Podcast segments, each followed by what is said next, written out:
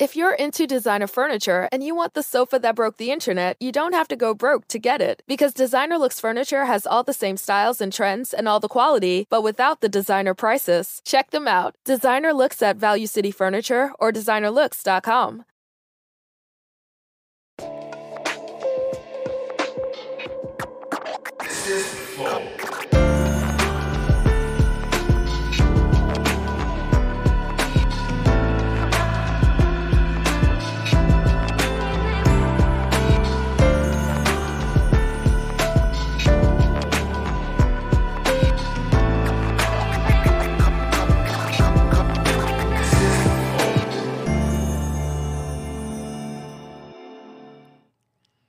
Estamos começando o primeiro Flow do ano, né? E eu sou o Monark, esse é o Igor. Salve sua família. Hoje nós estamos com o grande Pondé, vindo aí pela terceira vez, fazendo o tri...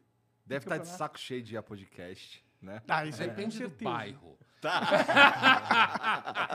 Quando ele tem que tran- né, viajar muito, Não, é ele, tá- ele mora literalmente do outro lado da cidade. do pra outro lado da É. cidade, Legal. exato. Isso é uma prova de amor, né? É, é verdade. Muito obrigado por ter vindo aí. Obrigado pelo convite. Estamos inaugurando o nosso novo estúdio. Tá diferente é porque nós mudamos, nós mudamos para uma casa nova. Todo mundo mudou, o Vênus mudou, Prosa Guiada mudou, o Sacane quarta-feira ele tá inaugurando o estúdio dele, né? Petri tá vindo. Petri tá vindo, a gente está ainda bolando ali o estúdio dele, tá quase ficando pronto, mas ele ainda tá fazendo ali na, É. na outra casa, a outra casa ainda tá funcionando com o ah, no ar, no ar também funcionando. No ar, tá. O avesso. O tá avesso. lá. E o Tem várias paradas. Exato, várias várias coisas acontecendo, mas vamos falar dos nossos patrocinadores, que hoje é a Insider. A Insider é uma loja de roupas, é uma empresa que faz, na verdade, produtos, camisetas, cuecas, é, várias roupas. É, só que elas são roupas tecnológicas, não são roupas qualquer. Eles pegam tecidos que são tecidos modernos, tecidos inovadores que têm propriedades muito boas. Eles não amassam, eles não, eles são anti-odor, eles não Atrapalha a desbotam. proliferação de bactérias, cara. Exato, eles são antibactérianos. Ou seja, uma cueca, uma cueca da Insider, você vai ficar com o teu saco como? Limpinho. limpinho e, né, e não fedorento, entendeu? Vai Sem ajudar. Covid. Sem Covid. Sem é. Covid. Cara, e você vai ter o prazer de usar essa cuequinha diferenciada aí. de presente? De presente. Poucas pessoas te deram cueca de presente, hein, cara? Olha aí. Parabéns. Vocês foram criativos em 2022. E se você quiser a cueca que o Pondé usa, tá bom? Entra aí na insiderstore.com.br e manda ver. Tem várias roupas lá, não tem só cueca, não, tem camiseta. Não amassa, não desbota, é anti-odor, Não é antibacteriana. Exatamente, é muito foda. Vai lá e garanta só a, já a sua. Seja um cara bem moderno, tá bom? É. Outra coisa, Quê? Cupom Ah, Flow 12. verdade, tem o cupom FLOW12 aqui, inclusive com 12, é, 12% de desconto aí pra você. Usa lá quando você for comprar na insiderstore.com.br. Manda ver, 12 reais de desconto. e 12, ó, não, 12%. É, por cento, desculpa. E tem a Flash aí, a Flash é uma empresa muito Garoto foda. propaganda. Agora tu tá entendendo é. legal, né? Pede patrocínio toda hora. Eu já não sei o que é o patrocínio. Eu que a sei- gente já discutiu isso, já chegamos à conclusão que ia ter uns que eu ia falar, mas eu, eu- a minha parte preguiçosa deixei ele falar. É, prefere correr o risco da gente perder o patrocínio todos os dias.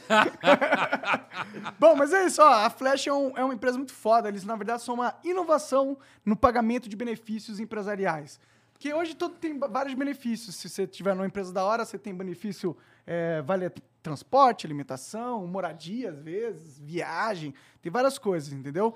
E às vezes você tem vários cartões, e aí é mó difícil de saber onde está a sua grana, quanto você gastou aonde, o que, que foi. Seu chefe também tem uma dificuldade enorme de fazer essa Isso organização aí é coisa toda do passado. coisa do passado, porque a Flash traz uma inovação que é um cartão Flash que faz com que você possa centralizar todos os seus benefícios em um cartão só, que é a Mastercard. É um cartão só que ju- junta todo o dinheiro que o cara ia te pagar num cartão de crédito. Exato, Mastercard que você pode usar em qualquer lugar, em qualquer estabelecimento aí.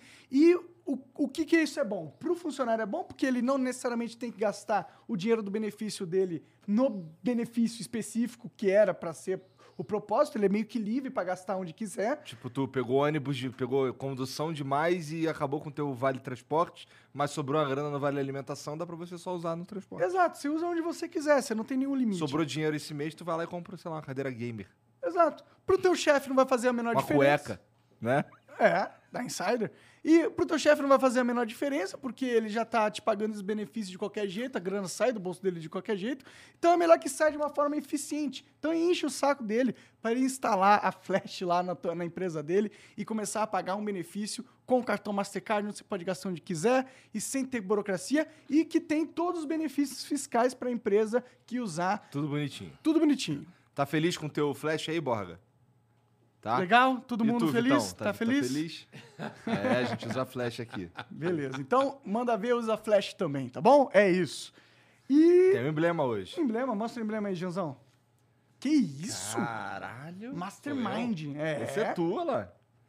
Pô, ficou maneiro. Esse aqui eu não conheço, cara. É. É o Matheus Beats, cara novo aí. Matheus bem. Cara Beats? novo, ah, gostei. Tá, Caraca, tá, parece um, sei lá, um, um super-herói. Na verdade, parece um super-vilão. super vilão. Né? É, pode ser. Ó, O charuto tá com aquele, né? O poder escarlate. Código pra você resgatar esse emblema aí é charuteiro, lá em resgatar.flowpodcast.com.br. E, pô, se eu tivesse superpoderes, eu ia ser um super-vilão mesmo, muito mais legal. Tem muito mais a ver com, sei lá. Cara, eu seria o Chaotic Neutro. que é isso? Que, ah, eu ia fazer o que me der na telha, mas não necessariamente seria um vilão, entendeu?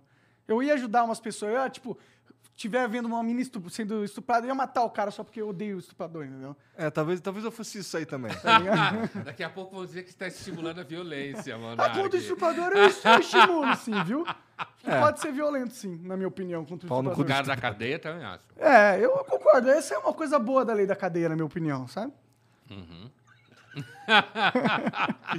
Dá pra mandar mensagem pra gente também. Dá, mas isso não precisa mais falar, isso acabou. Ah, é? Não, a gente não fala mais que A galera amigo já sabe, gente tá há três anos falando que dá pra... me- Vamos só passar pra parte divertida, que é falar sobre, sei lá, por que a vida faz todo sentido e o Pondé não pode ser um cara, assim, porra, é niilista. Mas, mas, ele, mas tu não é niilista, é? Eu não- acho que afirmar que eu sou niilista é uma afirmação muito forte. Filosofia a gente não fala assim. É, eu lembro da Raro. primeira vez que a gente conversou, É. que eu joguei essa, tu falou, pô, mas quem te disse que eu sou niilista? Eu fiquei É, fudido. eu tenho filhos. É, É. Bom, que o niilista verdadeiro nem quer ter filhos. É, Ou en- entendeu? Então ele tem como ato terrorista.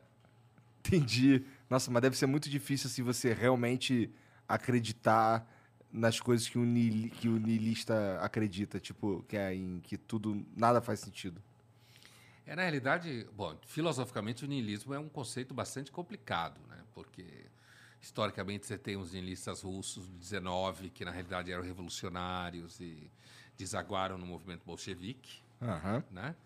Você tem os niilistas românticos alemães também do século 19, mas um pouco antes, dentro do 19, que é uma coisa meio melancólica, depressiva. É, a- a- o que eu, que eu. Quando alguém fala sobre isso comigo, assim, eu imagino. Eu penso num cara que. na verdade, nada pra ele faz muito sentido, assim, nessa existência. Né? É, mas é, um, é um uma das imagens do niilista mesmo. Então. E deve ser, não sei, assim, mas. mas que foda que não Uma vida faz muito assim? sentido, né? De Não, verdade. mas é foda Tipo, também se você. É difícil não ser niilista pra mim. Mas assim, se vezes. apegar a essa ideia é meio foda também, porque o que, que você constrói? Você... É, se você realmente acredita, aí vem uma questão de escolha de tipo. Se nada faz sentido, eu vou fazer o que eu quiser. Pra que, né? é, pra que, Assim, que eu vou perder meu tempo construindo alguma coisa Essa pra. é uma ideia do niilista. Nietzsche é o filósofo que criticou muito o niilismo depressivo, né? Ou passivo, como se chama. O, o cristão que perdeu a fé, então vira niilista sem saber que virou. E acabou propondo uma espécie de niilismo ativo, que é o niilismo que deixa de molecada assim, às vezes, ah, sou niilista. Que seria alguém que não encontra mais nenhum grande sentido na vida e considera isso uma forma de libertação. Na prática, eu pessoalmente acho que niilismo acaba se constituindo ou numa forma de mania. Ah, eu sou niilista, não acredito em nada, sou fodão. Ou então alguém que acaba tomando antidepressivo, que é o sujeito.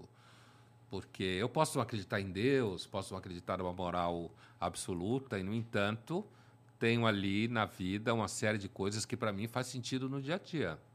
Acordar e trabalhar, É. entendeu? É, mas se você não tiver. Amar. Isso é interessante, porque assim, se- se- nesse, nesse caso aí, o cara vê, sei lá, um sentido em, em construir coisas que para deixar pro futuro, talvez, tipo, pros próprios filhos ou para as próximas gerações ou, ou algo assim. Cuidar de, por isso que eu fiz essa piada. Cuidar de filhos, É, investir neles é uma forma claramente de você investir no mundo. Nem todo Claro. mundo que tem filho gosta.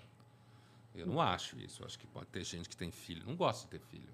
Ah, tem muitos que realmente abandonam os filhos, né? Entendeu? Isso, isso para mim é, é beira o absurdo, porque quando, quando a minha primeira filha nasceu, eu lembro que eu tive um- uma transformação de caráter brutal, cara. Muita coisa na minha vida, na minha, no meu jeito de pensar mudou a partir do momento que eu vi aquela criança ali, sabe? Então, você reagiu da forma que provavelmente a maior parte de nós reage, por isso que a espécie sobreviveu. É, é. É, e eu acho que, sei lá, isso é um cara, um cara que não reage assim, ou, ou pessoas que não reagem assim, um, um, são seres humanos esquisitos, sabe? Eu também acho, mas só que o que eu acho é que tem pessoas que não querem ter filhos, hoje em dia isso é cada vez mais comum, aliás.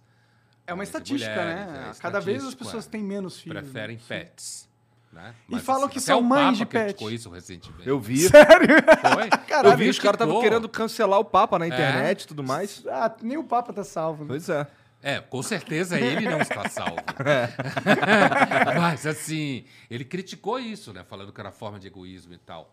Mas, sem dúvida nenhuma, isso que você descreveu, que algumas pessoas podem chamar de uma espécie de epifania, né? Quando a gente diz que você tem um insight transformador, muitos associam aspectos religiosos, mas Aham, muita, pessoa, muita gente tem quando vira pai ou mãe, né? aham. e muda você de lugar. É Isso porque- é uma experiência que eu acho que grande parte da humanidade tem. É porque, porra, é. O, aquele niilista que toma remédio que tava falando lá. Cara, é, eu confesso que eu tive uma fase assim na minha vida, que era uma fase que eu não sabia por que, que eu tava. O que que. Se realmente o que eu tava fazendo importava. E é horrível esse sentimento. Sabe? É, é muito melhor acreditar em alguma coisa, até pra, pra, pela sua qualidade de vida.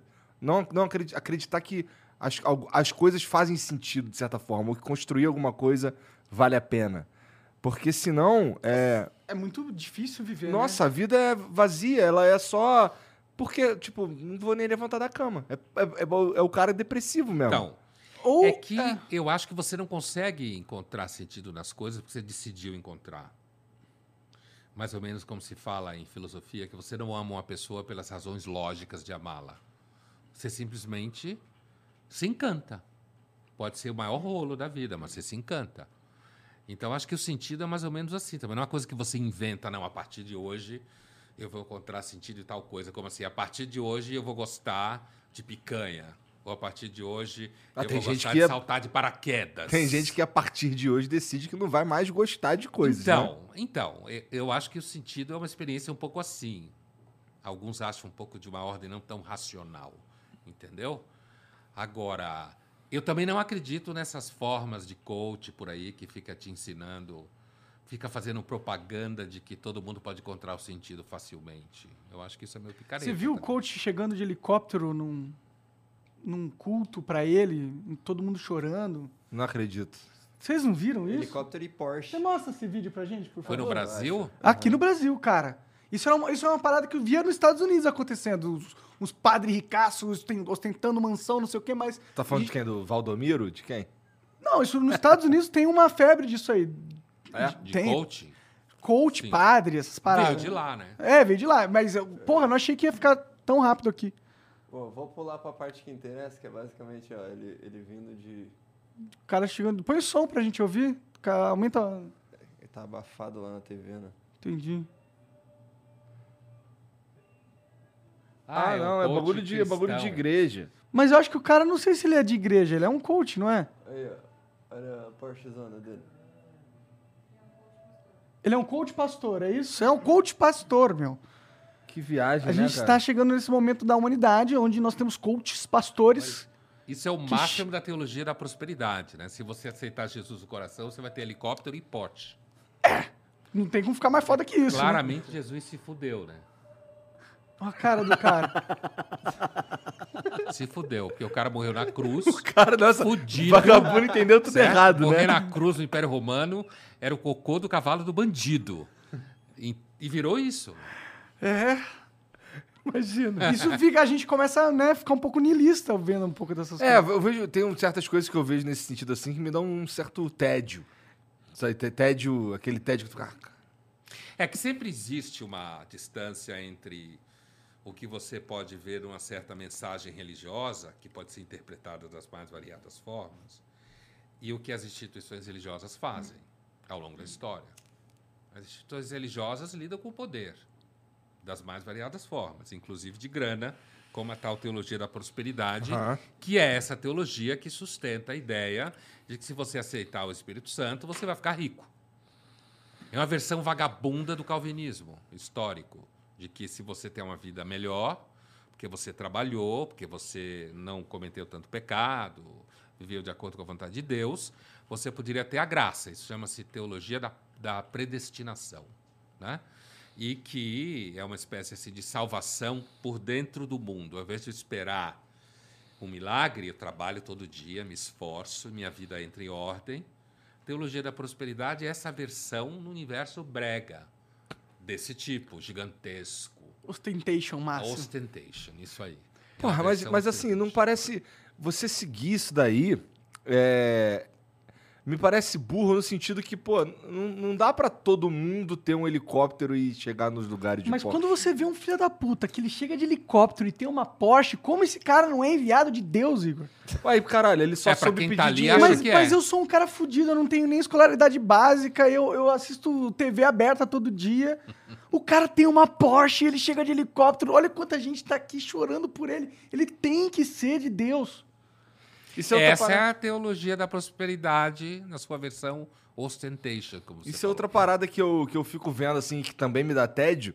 É como as pessoas, eles realmente olham pra outras pessoas e acham aquela pessoa ali ela, tão foda, a ponto dela merecer é, que você a reverencie, Sim. sabe? Porra, é só um outro cara, eu aposto que ele caga, tá ligado? Não, eu aposto que ele Mas provavelmente... num banheiro caro, né? É. Porra, Porra, e tem ali, de né? Ouro. ele caga. Que assim, o que, que tem, o que, que tem de mais. Qual é o momento mais frágil do ser humano no seu momento que ele está cagando? É, cara? é É, Ele verdade. tá mas fazendo é algo- natural, Algo entendeu? tão, sei lá, é escroto. Mas a pessoa sabe? não está pensando isso. Você vê pela Não, imagem. ela não tá pensando ali isso. Numa espécie de transporte, como se fala, né? Num transporte estático, que os seres humanos têm isso. Antes você podia ter essas experiências com um cara que levantava, sei lá, uma pedra na mão. Você está lá na pré-história e você achava que esse cara tinha contato com espíritos e com forças sobrenaturais e tal. Acho que isso é uma experiência humana bastante profunda, né? Pois é, mas assim, também bastante. Parece. Eu não sei, quando eu vejo coisas assim acontecendo, quando eu vejo, por exemplo, pessoas idolatrando Bolsonaro, vai, pra dar nome aos bois, eu acho isso muito maluco, porque é, parece ser um cara que não pensou direito no que ele tá fazendo. Mas, pô, ele levou uma facada por você, cara. Ele salvou o Brasil do comunismo, cara. Você não tá entendendo o mito? Se não fosse o Bolsonaro, a gente teria na Venezuela O comunismo agora. nem- nem por favor, não corta verdade, isso aqui pô. como se eu estivesse falando de verdade. Isso, por favor. Um tiro de contexto. Vão te sacanear. Vamos né? me sacar, eu tô zoando, tá bom? Eu tô só Eu exemplificando. nem acho que dá as pra pessoas pegar e pensam. transformar o Brasil num país comunista, comunista mesmo, como era previsto lá. Não tem nenhum país comunista. Exato, não exi nem existe comunismo. Desse jeito que É. se construiu a utopia, né? Agora, é importante a gente lembrar que existem pessoas que são religiosas e sacerdotes, ministros, que não são filha da puta, né? Existem, existem. É importante lembrar disso, porque nem todo mundo que é religioso é um idiota. Tem vidas religiosas que não são construídas dessa forma, né? Senão vira tudo o mesmo pacote. É bom lembrar E isso, não de é. verdade, é. Tem pessoas religiosas e inclusive ministros religiosos que não são escrotos. Agora é muito fácil ser escroto porque é muito poderoso. É né? muito poderoso. Puta, É. essa parada do poder é. Dá poder pro cara, ele é Deus, ele tá enviado de Deus. Puta, é foda, mano. Por isso que eu acho que as pessoas tinham que ser menos religiosas, eu acho. Assim, eu entendo que a religião é importante, tá ligado? Mas ela também, numa mente de uma pessoa que não. que tá. que idolatra, que não tá preparada, que acha que o mundo é mais mágico do que é, tá ligado? A, a religião não é meio perigosa pra caralho. Ela é, porque ela é poderosa enquanto experiência humana, então é sempre perigoso. O poder é sempre perigoso. Sim, mas, tipo, o que, que você ganha? Tipo, eu, eu, eu não me considero uma pessoa muito religiosa. Eu, eu, sou, eu, eu sou muito espiritual, talvez. Eu acredito bastante em Deus e o caralho.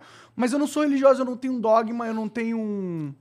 um tipo, umas, um código de regras que outra pessoa pensou e tal, e eu tenho que seguir, tá Sei. ligado? Não, é. Que outra pessoa pensou, eu acredito que você não tenha mesmo. E eu não Mas você tem o teu código de regras. Tem o meu código de regras, claro. Mas eu não entendo por que, que alguém. É, por que, por que, que seria beneficial você ceder a alguma pessoa a criação do seu código de regra moral do que em, em vez de você mesmo chegar Porque é nessa mais conclusão? fácil. Mas não é, não é mais efetivo, não é melhor, de, de fato. Mas é mais fácil. Você faz parte de um grupo, esse grupo organiza finais de semana, você tem uma sociabilidade, você dentro Faz desse parte de um grupo? faz parte de um grupo, tem pertencimento. Isso significa possibilidade de investimentos afetivo, amoroso, familiar, emprego. Né? Uma das forças das instituições religiosas é organizar o que se chamaria hoje de rede, redes, networking, essa palavra da moda, em que você consegue emprego, você conhece gente, você faz viagem. E no dia a dia, no dia a dia, a maior parte do tempo da vida é você. O, o que você faz da segunda a sexta, o que você faz no sábado e no domingo, ah, se o seu irmão consegue um emprego para você. Isso pode funcionar no nível canalha ou funcionar no nível que não é necessariamente canalha. Você frequenta uma igreja, aquela igreja lhe dá sociabilidade, você tem amigos, muitas vezes você não tem dinheiro para outras coisas, e ali dentro você consegue ganhar uma espécie de cidadania, entendeu? E, e a religião, ela funciona porque ela é uma instituição social. Não só política de poder, mas ela é social. E essa rede de vínculos sustenta o cotidiano. E o cotidiano, imagina, você, quando é jovem, você ainda acha que tudo vai dar certo. A partir de uma certa idade, você percebe que, na maior parte dos casos, não dá muito certo. E hoje, no mundo que a gente vive, você tem que trabalhar, trabalhar, trabalhar, trabalhar, fazer plano, fazer projeto, projetar a ideia de que você está sempre feliz, que está sempre tudo maravilhoso. E a religião. Isso é uma pessoa que tem sorte também, porque existem pessoas que não têm nenhuma perspectiva de melhora na própria vida, né? Tem pessoas que precisam A buscar. maioria. A, ma- a grande maioria, inclusive. Eles precisam Uhum. buscar isso em algum lugar. E eu entendo por que, que, por que, que a religião tem esse poder, por que, que esses caras têm esse poder e tal. Por que, que é dado a eles, na verdade, esse poder. É muito antigo isso na experiência humana. Sim, mas também é. é- é- eu, não- eu não sei se. Se, é, se faz bem pra nós como sociedade entrar numa de combater essa parada também. Parece que no fim das contas é bom que exista esse tipo de coisa. Ah, eu não digo nem a questão de combater, pra ser sincero. Agora, eu fico pensando que é um pouco do argumento de Nietzsche, eu acho. Eu nunca li, eu tô só ouvi- falando coisas que eu vi outras pessoas inteligentes falando. Mas, tipo, ele falou que Deus estava morto, no sentido que as pessoas iam ter que buscar a sua própria crença interna das coisas, do mundo e tal. Tipo, será que não é melhor que isso aconteça, entendeu? Será que o caminho da evolução, né, cada um passar por essa por esse processo interno e chegar na sua bússola moral interna é única, do que em vez de ceder para um terceiro, para um grupo de terceiros, entendeu? É que tem coisas mais básicas do que isso, tipo comer. Tipo, pagar o aluguel. Então tem pessoas que não estão nem pensando nessa Tipo, porra. se sentir amado, É. achar que ah, você tem pessoas que se preocupam com você. Eu não. A gente já falou disso alguma vez aqui. Provavelmente. Eu não tenho certeza, primeiro, que a gente evolua. A gente já falou disso aqui. Que a Obrigado. gente evolua, que a humanidade evolua. Eu não tenho certeza que a maior parte. Uma... Eu lembro de um filme, se não me engano, se chamava João de Deus. Ah, Não tem nada que nossa, ver que nome, hein? com João de Deus. É um filme português, se não me engano, chama-se João de Deus. Que tem uma cena que ele está entrevistando gente para trabalhar. Acho que ele tinha um bar, um restaurante, alguma coisa assim. E e aí vem uma candidata e ele pergunta: Você estudou? Você pretende fazer universidade, alguma coisa assim? E ela responde assim: Não, eu, eu pretendo me formar na Universidade da Vida. E aí ele responde: Tá bom, quando você tirar o diploma, você volta aqui. Aí é foda, né? na Universidade da Vida, né? Então, assim, eu não tenho certeza que todo mundo encontre alguma coisa dentro de si que vale a pena. Entende? Eu É. não tenho certeza se isso existe. Eu lembro que a gente conversou sobre isso quando a gente tava falando sobre propósito. Pode ser. A gente que. que Ah, eu tenho certeza. gente- eu, eu, eu, por exemplo, até aquele momento ali, eu tinha total certeza que, que era possível que as pessoas encontrassem seu próprio propósito em algum momento da vida. Mas você jogou areia nessa, nessa minha ideia. Olha, Opa, isqueiro, boa, Borra. isqueiro Agora sim, agora sim. cara. Ah, Olha só. Sim, experiência completa. Pô, os caras são competentes aqui mesmo, né? Boa, Pô, Borra. o cara te arruma um cinzeiro muito do caralho e tu acende com um bique rosa é foda, né? Faz parte da vida. É, Já veio até a Zona Leste, né? né? então. Mas, mas eu discordo um pouco de vocês no sentido que eu, eu acredito que fisicamente é possível todo mundo ter propósito, entendeu? Porque não há nada que impeça alguém de realmente alcançar algo que sinta ela com propósito. Eu acho que muitas vezes as pessoas não encontram propósito porque elas estão perdidas mesmo. Porque o que, que impede fisicamente alguém de encontrar propósito? Mas você concorda que é possível uma pessoa viver a vida inteira sem propósito? Eu acredito, mas não é porque ela não tinha um propósito a ser encontrado ou alguma coisa que pudesse acontecer na vida que desse sentimento de propósito pra ela. Só que aconteceu dela nunca ter tido isso. Mas não Porque que tinha coisa mais importante pra fazer, ou talvez? talvez, deva- ou talvez essa pessoa nasceu, teve, sei lá, seis anos e aí teve um acidente e ficou tetraplégica pra sentar, ligado? Tipo, às vezes a vida só não deixou ela encontrar o propósito por causa de circunstâncias. Mas não era que, não é que é impossível dela encontrar, tá ligado? Eu não sei. eu- eu- Impossível não é. Assim como É. não é impossível, é improvável que todo mundo encontre. não é impossível que todo mundo fique rico.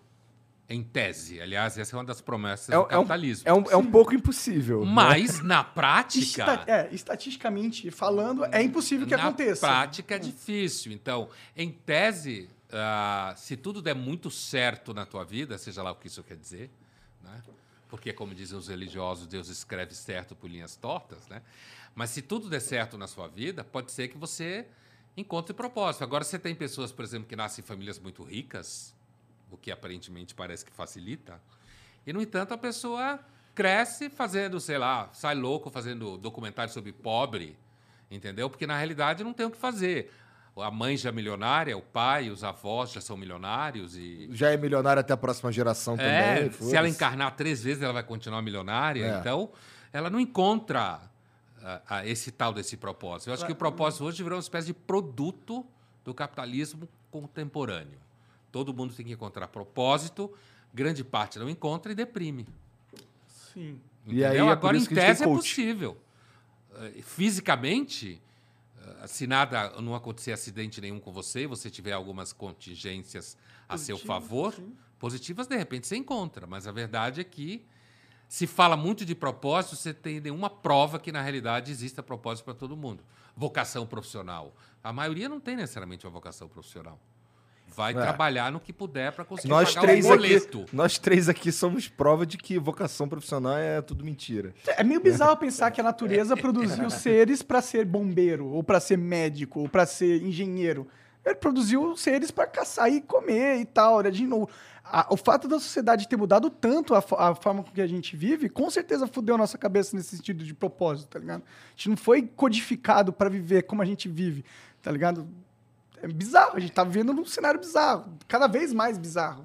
É, a maior parte do tempo a gente foi caçador-coletor, passou fome o tempo inteiro, por isso essa discussão de comida é frescura de rico, né? Escolher comida. A gente passou fome quase o tempo inteiro da nossa história. Eu acho que isso já é um fator fundamental. Quando se pensa em história, sociedade, a maior parte do tempo a gente Sim. passou passando fome, né? Não passar fome é uma experiência nova na espécie, estatisticamente, eu quero dizer, é uma experiência nova. A maior é muito, tem uma teoria muito interessante em estudos de religião, arqueologia da religião, que é uma teoria bastante forte, de que no começo a humanidade adorou espíritos malignos. Na verdade é muito estranho assim, mas é uma teoria muito poderosa, arqueologicamente fundamentada, cultos de violência, né? sacrificiais, porque entendiam quem estava mandando nas coisas eram, eram espíritos de alguma forma que a gente chama de maligno, porque que a gente sempre se fudeu. Aham. Porque parecia que era por verdade, bichos, né? Foi comido por bichos. Muito, um número gigantesco de mulheres dando à luz morriam. Os filhos morriam, a prole morria. A, a gente estava à mercê de elementos naturais violentos. Os grupos sociais violentos, né? Então, quem é que deve mandar essa porra? Gente ruim. Então, é muito provável que a gente começou a cultuar o que se chamaria de espíritos malignos, ou deuses maus, ou demônios, no sentido do senso comum, do que a ideia de que o princípio era bom. Essa ideia de que o princípio é bom no cristianismo, no islamismo, no judaísmo, por exemplo, é uma ideia relativamente nova. É, os próprios é, deuses gregos, eles não eram necessariamente bons, né? Eles eram. Eles eram meio. eles eram, eles eram humanos com poderes. E imortais. E imortais, é. É isso aí. Eles também não eram tão legais. assim. Exato, é. Eles é. faziam o que dava na telha, né? Comia Jesus todo é o mundo. primeiro Deus super legal que inventaram. É. E olha o que me deu. Que olha no que deu, não pode. E olha no que deu, né? É evidente que não deu só nisso, né? Aham. De novo, voltando à história, né? Mas ah, essa ideia de você cultuar alguém que é muito rico e poderoso, se você for à Bíblia, falando da Bíblia especificamente, judaica e cristã, não há como sustentar a ideia de que aquele personagem lá valorizava bens materiais. Sim. Na Bíblia. Com certeza não dá. Não há como sustentar isso. Pelo contrário, não há. Isso é uma criação muito recente, Sim. que tem mais a ver com a ideia muito antiga de que os deuses são fodões e poderosos e fazem com que você mande em todo o mundo. É mais antigo do que Jesus, É, que era um cara legal. Pra mim é o capitalismo tomando conta da religião. Isso aí é um exemplo disso. É quando a religião vira um negócio. Pra mim isso é um negócio. É um negócio, é, um culto. Um culto pra você crescer a sua marca, o seu branding. E é isso, tá ligado? Hoje é, porque tudo virou uma espécie de marca mesmo. É, a mídia social fez isso, né? Agora tudo é imagem, né? Tipo, o que é mais importante no mundo é a imagem, hoje em dia. É mais valorizada que tudo. A prova da, disso são os NFTs. O que, que são os NFTs? São produtos que são imagens e o valor deles é só eles existirem como conceito. Quando tu tava falando antes que tu não, não acredita tanto que os seres humanos evoluem, é, tava falando também da maneira como a gente se organiza, da sociedade e tudo mais, porque eu, eu, eu acho que a gente evolui no, no- pelo menos nas relações entre nós, sabe? O jeito que a gente interage. É, eu, eu vejo a ascensão das, das redes sociais e, sei lá, da internet é, como uma prova disso, na verdade. Que a gente consegue, que a gente transforma a maneira como a gente se relaciona, como a sociedade se entende. Eu acho que a gente está doente nesse momento, que só tem ódio por aí, né, na internet. E, mas, mas eu, eu, eu é espero. crescimento, né? Eu Parece, espero né? que a gente alcance um, um, um- um momento da nossa, da nossa vida, provavelmente não na nossa geração, ou não enquanto a gente estiver vivo, mas que a gente, sei lá, consiga alcançar um, um, um momento de paz. Uma. Paz eu acho que é impossível. É, não é paz que eu Paz? quero dizer, mas de, de, de uma compreensão um pouco melhor. Eu acho que se a gente olhar a história da humanidade, a gente vai ver que é muito melhor estar vivo agora do que qualquer outra parte do passado, tá ligado? Então, em teoria, se essa estatística se manter no futuro, vai ser melhor viver. Então a gente tá tendo um- uma progressão, pelo menos, de qualidade É, de tem vida. tido tá? isso daí, É. e tem Então, sido. é que- aquele argumento de que um pobre hoje vive melhor do que um nobre na Idade Aham. Média. Sim. Se a gente olhar a- numa longa duração de tempo, é possível que a gente diga que hoje o mundo é melhor porque existe antibiótico, existe vacina. Mas, por exemplo, uma epidemia hoje, ela contagia o mundo muito mais rápido do que há mil anos atrás. É verdade. Mas matou muito menos gente. É, é matou menos do que a gripe espanhola porque a gente tem vacina, né? E porque a priori é muito provável que o coronavírus tenha sido menos letal do que foi a gripe espanhola. A priori, né? Pelos números, É. pelo menos no começo antes de ter vacina, né? Então, a gente não pode. O, o problema é fazer esses comparativos. Provavelmente alguém que era muito bem de vida em Roma tinha a impressão de que aquele era seguramente o momento em que a humanidade tinha evoluído. Mas pra ele Certo? era, né? Para ele era. Só que o Império Romano acabou. A sociedade que a gente vive hoje, a democracia liberal, também pode acabar. Ela pode ser ultrapassada por um sistema como o chinês, que tem riqueza material, mas não tem democracia. Isso é uma possibilidade real. Real de acontecer ao longo do século XXI. Não há como provar, porque em história você não prova nada. Mas é possível. A humanidade, ela normalmente prefere, as pessoas preferem comer e dormir do que discutir ideias. Certo? Porque discutir ideias é um luxo. Mas enquanto a gente mantiver a nossa sociedade. Discutir ideias parece ser. Não tenho mais nada pra fazer. Sim, então, né? isso mas que eu quero dizer por É. Mas existe uma memória social. Existe uma consciência coletiva, de certa forma. Fala no microfone aí. Pô, desculpa. E ela se mantém ao, longo das eras. Não, a gente não vai perder o conhecimento que a gente. Tipo, a gente tá chegando em cada. Cada vez mais a gente tem um conhecimento a- mais avançado da realidade. Inteligência artificial, robótica, o caralho a quatro. Essas coisas, elas não vão. Não tendem a sumir, eu acho. Não, mas elas podem ser usadas para qualquer coisa. Pro mal, inclusive. Ah, é verdade. claro. Sim, a, a inclusive, Eu tô com Alemanha, medo pra caralho dos robôs com inteligência artificial. a Alemanha que degenerou no Não, me nazismo, dá esse isqueiro aí, empresta aí. a Alemanha que degenerou no nazismo era dentro do cenário europeu um dos países que tinha mais gente que a gente pode chamar grosso modo com conhecimento, vai. Que não é tão evidente assim, mas se a gente falar de inteligência compreendida como acúmulo de conhecimento, organização de conhecimento, produção de pessoas reconhecidas como tendo conhecimento, a Alemanha era seguramente um dos lugares onde você mais tinha isso no mundo. E, no entanto, eles fizeram o que fizeram Talvez no seja até nazismo. por causa disso. Entendeu? Então, é, a tecnologia fez com que a humanidade fosse muito mais letal do que era mil anos atrás. Ou talvez essa, por eles serem na época a sociedade mais avançada em referência aos seus pares, criou uma, uma sensação da cultura que eles eram superiores. Talvez aquilo ajudou a, a vender a narrativa que no final foi destrutiva. É, hoje, gente tipo europeia, americano, continua achando que é superior. É. Eles continuam achando que nós somos um lixo. É que hoje você tem mais m- mise-en-scène, você tem mais jogo de cena hoje, É. né? Por causa da imagem, inclusive. Hoje você Então- precisa parecer gente boa, né? É, mais, porque você aparece mais, tem mais visibilidade. Então, a gente pode evoluir tecnicamente, o que a gente tem evoluído nos últimos 300 anos, sem dúvida, tecnicamente, mas isso não prova nada de que a gente não faça uma grande merda dentro de 50 anos. Ah, com certeza. Não há nenhuma prova disso. Muito provável que a gente faça. Então não há prova que a humanidade evolui no arco longo de tempo. Tecnicamente, nos últimos 300 anos, que foram bem atípicos nesse sentido, a gente evoluiu tecnicamente, não há dúvida. Mas isso não prova que a gente usará, por exemplo, nos próximos 300 anos, a tecnologia para nada que a gente considere uma evolução moral, que é isso que está em questão. É. crer. a evolução moral que está em questão, não a técnica. Sem dúvida, a técnica tem. Nem a política a gente pode afirmar. Porque se a gente entende que a democracia liberal é interessante, não há esse entendimento geral. Né? Eu posso entender que a democracia liberal não é democracia econômica, por exemplo. Tem muita gente pobre. Não, só o fato de ser uma democracia representativa, na minha opinião, já, já, já não é uma boa democracia. É. é, Como ser direta?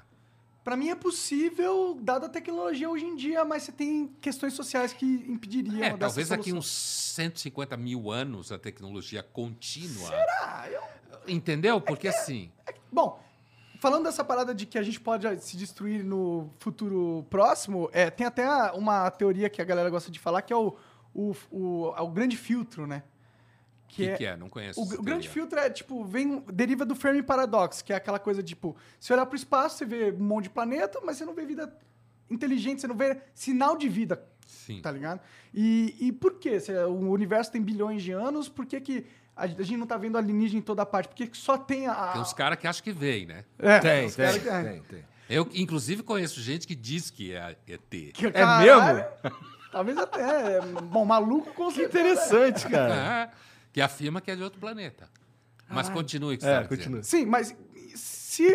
Por que, que a gente não vê alienígena? Então, quer dizer que é possível que não exista vida fora da Terra. E se não existe, dada a grande probabilidade de ter muitos planetas, por que, que nunca desenvolveu? Porque talvez exista um grande filtro que toda civilização que se desenvolve em qualquer planeta chega uma hora que ela se autodestrói. Talvez Então não é que nunca existiu, é que agora a gente não consegue observar porque eles já se destruíram. Porque nenhuma sociedade consegue ser avançada o suficiente para chegar ao ponto de produzir tecnologia que seria perceptível para nós no espaço, estando na Terra, entendeu? Então talvez exista um aquilo que você falou que o universo não antes. seja não é favorável à vida. Talvez a vida tenha um limite tecnológico, talvez evolu evolucional tal que impede das sociedades em qualquer planeta que existe no universo de atingir um avanço tecnológico que permita a colonização universal. Mas isso não é uma. Isso não me parece ser uma, uma regra da realidade. O quê? Esse, esse, esse filtro. Na verdade, isso daí é uma questão de.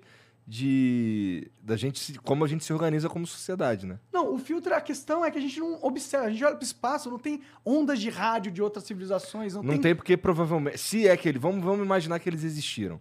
Eles se destruíram antes.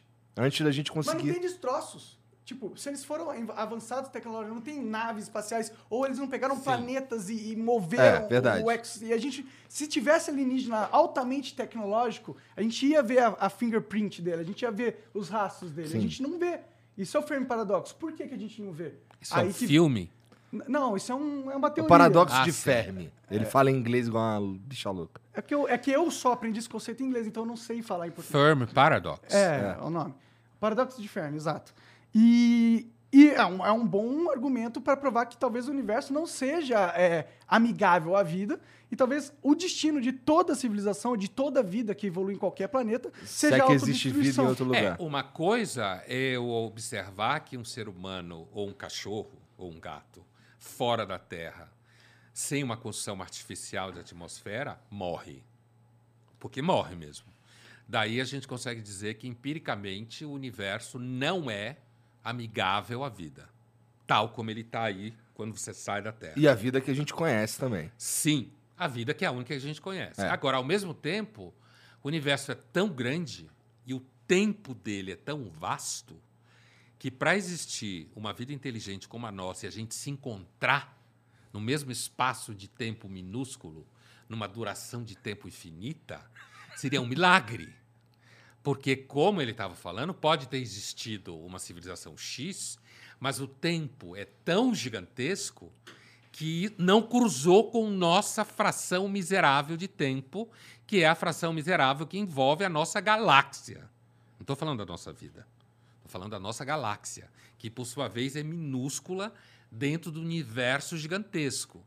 Então, para a gente se cruzar, teria que haver algum tipo de proximidade física viável de ser atravessada, que nunca foi, por isso a gente não vê nem destroços, e proximidade temporal também para que esses destroços tivessem chegado até nós, quanto mais uma vida inteligente ativa, capaz de a gente se relacionar. Então, isso é um argumento que é sustentado por um astrônomo, um astrofísico muito famoso chamado Carl Sagan Aham. Sim, né? sim. Que ele dizia, olha, pode ser que exista, é um desperdício de espaço e de tempo, mas nunca chegou. O que não prova que não tenha existido, mas a gente se encontrar com a vida inteligente, com quem a gente se entendesse, seria quase um milagre no espaço de tempo. Ah, sim. Mas esse é um argumento positivo para que talvez exista vida e a gente só não encontrou. É o que se diz, a ausência, né? A ausência de evidência não é evidência de ausência, Isso é verdade. certo? Então, certeza. A gente pode imaginar que existe, aliás, a ficção, o cinema, É. a literatura sonha com esse tipo de situação, mas a verdade é que a gente é a mesma coisa de imaginar que alguém viaje no tempo, né?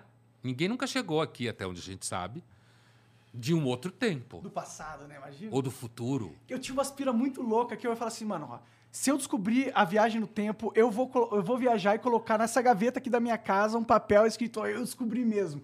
Aí eu esperava um dia, eu via a gaveta Que falava, pira, "Puta cara." Eu não descobri a viagem no tempo no futuro. Vocês lembram do filme Interestelar? Claro, Sim, sim. claro. É um filme que imagina isso. É. né? Por quê? Porque a humanidade, que durante muito tempo no filme se acha que são seres de outro planeta, É. não. Éramos nós que havíamos evoluído tanto que sabedores de um, de um gargalo ambiental no planeta Terra se comunica com a gente para que a gente consiga sair desse gargalo e ir para outro planeta semelhante ao nosso, que é a história do filme, né? Aham. e que a gente conseguisse levar, provavelmente só iriam americanos e europeus, né? Talvez um É que- outro ter russo ou chinês. É, né? Brasileiro ia se fuder. A gente ia ficar aqui se fudendo, com certeza. né? Talvez uns três conseguiriam É, os mais comprar ricos, né? um espaço nessa Caralho. nave. Tá aí, co- como, como destruir um filme muito foda, né? Tá aí. Ou como ser Mas- realista um filme foda. Mas nesse filme, o que, que o cara descobre, o personagem lá do Matthew McConaughey, né? O que, que ele descobre? Que esses seres super avançados, na verdade, éramos nós, tão avançados que para se comunicar com a gente naquele momento em que se passa o filme, eles tinham que encontrar um método de se comunicar com a gente através de um dos nossos. Porque eles não conseguem falar com a gente. Porque eles eram tão avançados que era mais ou menos a gente tentar se comunicar com a Lucy, nossa ancestral. Sim. de 2 milhões de anos. A gente não ia conseguir se comunicar com a Lucy. Ela provavelmente ia querer matar a gente. Né? E a gente não ia conseguir falar com ela, porque ela não tinha nem cognição para isso. Que é o que acontece no filme. Eles precisam encontrar ali um meio termo em que eles passassem a informação. Pra... E esse meio termo é o cara que viaja no tempo. Que é o personagem do Matthew McConaughey. Sim. Que viaja no tempo e consegue se comunicar com a filha, que achava que tinha um fantasma É. na biblioteca, mas não era o pai dela numa outra dimensão. Esse é um conceito muito foda, né? Que é o, é o conceito do transhumanismo também, né? A gente vai meio que perder o conceito de que é ser humano no futuro. Tipo, a tecnologia meio que vai fazer isso. Já tá fazendo. Hoje em dia a gente é um ser humano bizarro. Imagina daqui um tempão. Tipo, tem a evolução natural do- da, da genética, mas acho que isso, isso acabou, né? A gente não tem... Como assim? A gente não passa- sabe, mas. Passou, a gente não, é que não tem mais uma seleção lenta. natural, né? Da Tanto é que a espécie. gente tem vacina. Graças, Ah, graças sim. a Deus, graças a Deus. Tá aí. Né? E todo mundo tem que vacinar. Quem não vacina é gente esquisita. Você acha que vai demorar muito pra gente entrar Um nessa, recadinho. nessa. Um recadinho pro antivacina. Seu idiota. É. Tome Não, vacina. aí tem que ser meio burro pra não tomar vacina. Eu tomei a vacina, tem que tomar vacina. Tomem vacina, galera. Tem que tomar, meu. Mas o que você acha de obrigar as pessoas a tomarem vacina? Eu não acho que seja viável obrigar as pessoas a tomarem vacina. Mas eu acho que é viável, como alguns governos estão tentando fazer, dificultar a vida de quem não toma vacina. Eu não gosto da ideia do governo entrar numa de dificultar a vida das pessoas por qualquer razão, porque eu não acho que o governo deveria ter essa prerrogativa. É, mas eu também concordo com essa tese a priori, como se fala. Mas na prática, se você tem uma situação em que você tem uma população que se recusa a tomar vacina e isso dificulta lidar com a pandemia, Aham. e lidar com a pandemia significa lidar com a pandemia para limitar o número de mortos. Porque, do ponto de vista da seleção natural, é possível que a gente ultrapassaria essa pandemia como ultrapassou outras, com um número maior de mortos. Certo? Sim. Então, o argumento da vacina é a ideia de que você pode limitar o número de mortos na lida com a pandemia, limitar o número de mortos e sobreviver à pandemia. Eu atravessei a pandemia fazendo jornal toda semana, discutindo pandemia com um monte de especialista e tal. E eu lembro de uma de uma situação específica em que acabou o jornal, não vou citar nomes, e quando a gente estava saindo do estúdio, uma das, das especialistas nesse assunto de vírus e não sei o quê, a âncora do jornal, ela pergunta para esse especialista, estávamos nós três saindo do estúdio, né? Tinha acabado o jornal. E ela pergunta, isso em 2020 ainda, quando estava começando a discussão das vacinas. Isso em 2020, em meados de 2020, tá? E ela pergunta, então, saindo do estúdio, nós três, ela pergunta para essa especialista: Mas essa pandemia não vai passar? Aí a especialista vira para trás, ela estava andando um pouco na nossa frente, ela vira para trás e fala: Claro que vai passar, toda epidemia passa, mata um monte de gente e vai embora. Aí a âncora tomou um susto, aí a cientista tomou consciência do que ela tinha falado em termos de dar susto, né? E disse: Mas agora não vai precisar porque a gente tem vacina. Então, a vacina diminui o número de mortos, diminui a circulação de mutação, né? Ajuda a gente essa- sobreviver. Essa, essa parte da. Eu precisava. É que, tipo, eu sei que você não é um especialista nisso. Não, não, é, não, não tem como cobrar que você saiba a fundo. Mas é que É que eu não consigo entender que realmente impeça a mutação se a pessoa que toma a vacina também pode pegar a doença. Porque não vem de pegar a doença que ocorre mutações? É, mas você pode pegar a doença, mas ainda assim você pega a doença com uma sintomatologia menor.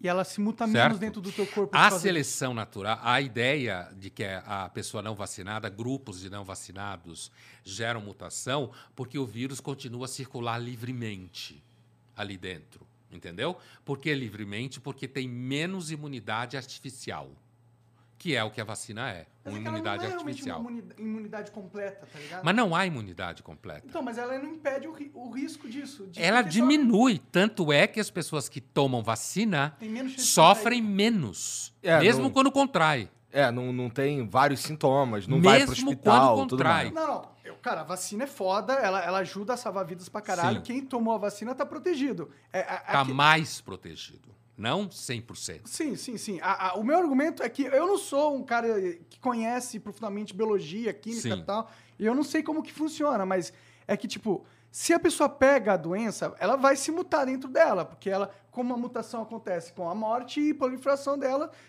erros genéticos da, dos- do, organismo acontecem, ela se muta. Então, se a pessoa pegou a doença, então vai acontecer mutações da doença dentro do corpo da pessoa. Se a pessoa que está vacinada não, ela continua conseguindo pegar a doença, se não diminui a, a chance dela pegar a doença, não necessariamente diminui, na minha visão leiga, a chance dela criar um processo de mutação da doença dentro do corpo dela. Ela, a vacina diminui a circulação livre do vírus. Na medida que ela diminui a circulação livre do vírus, A gente limita ela a diminui o espaço do vírus circular e matar mais pessoas. À medida que você tem mais pessoas que soma aquelas que já tiveram o vírus e, portanto, produzem imunidade natural, que continua sendo fundamental. No começo da pandemia se condenava muito a discussão da imunidade natural. Aham. Ainda, quê? ainda se Ainda condena. É, mas ela existe. O problema dela é que, com a vacina, você não precisa passar pelo que a especialista falou. Ah, toda epidemia passa, mata um monte de gente e vai embora. Como sempre foi. Sim. Né? A, a vacina diminui a possibilidade de você ter mais mortos e, ao mesmo tempo, as pessoas vacinadas elas se transformam junto com a imunidade natural.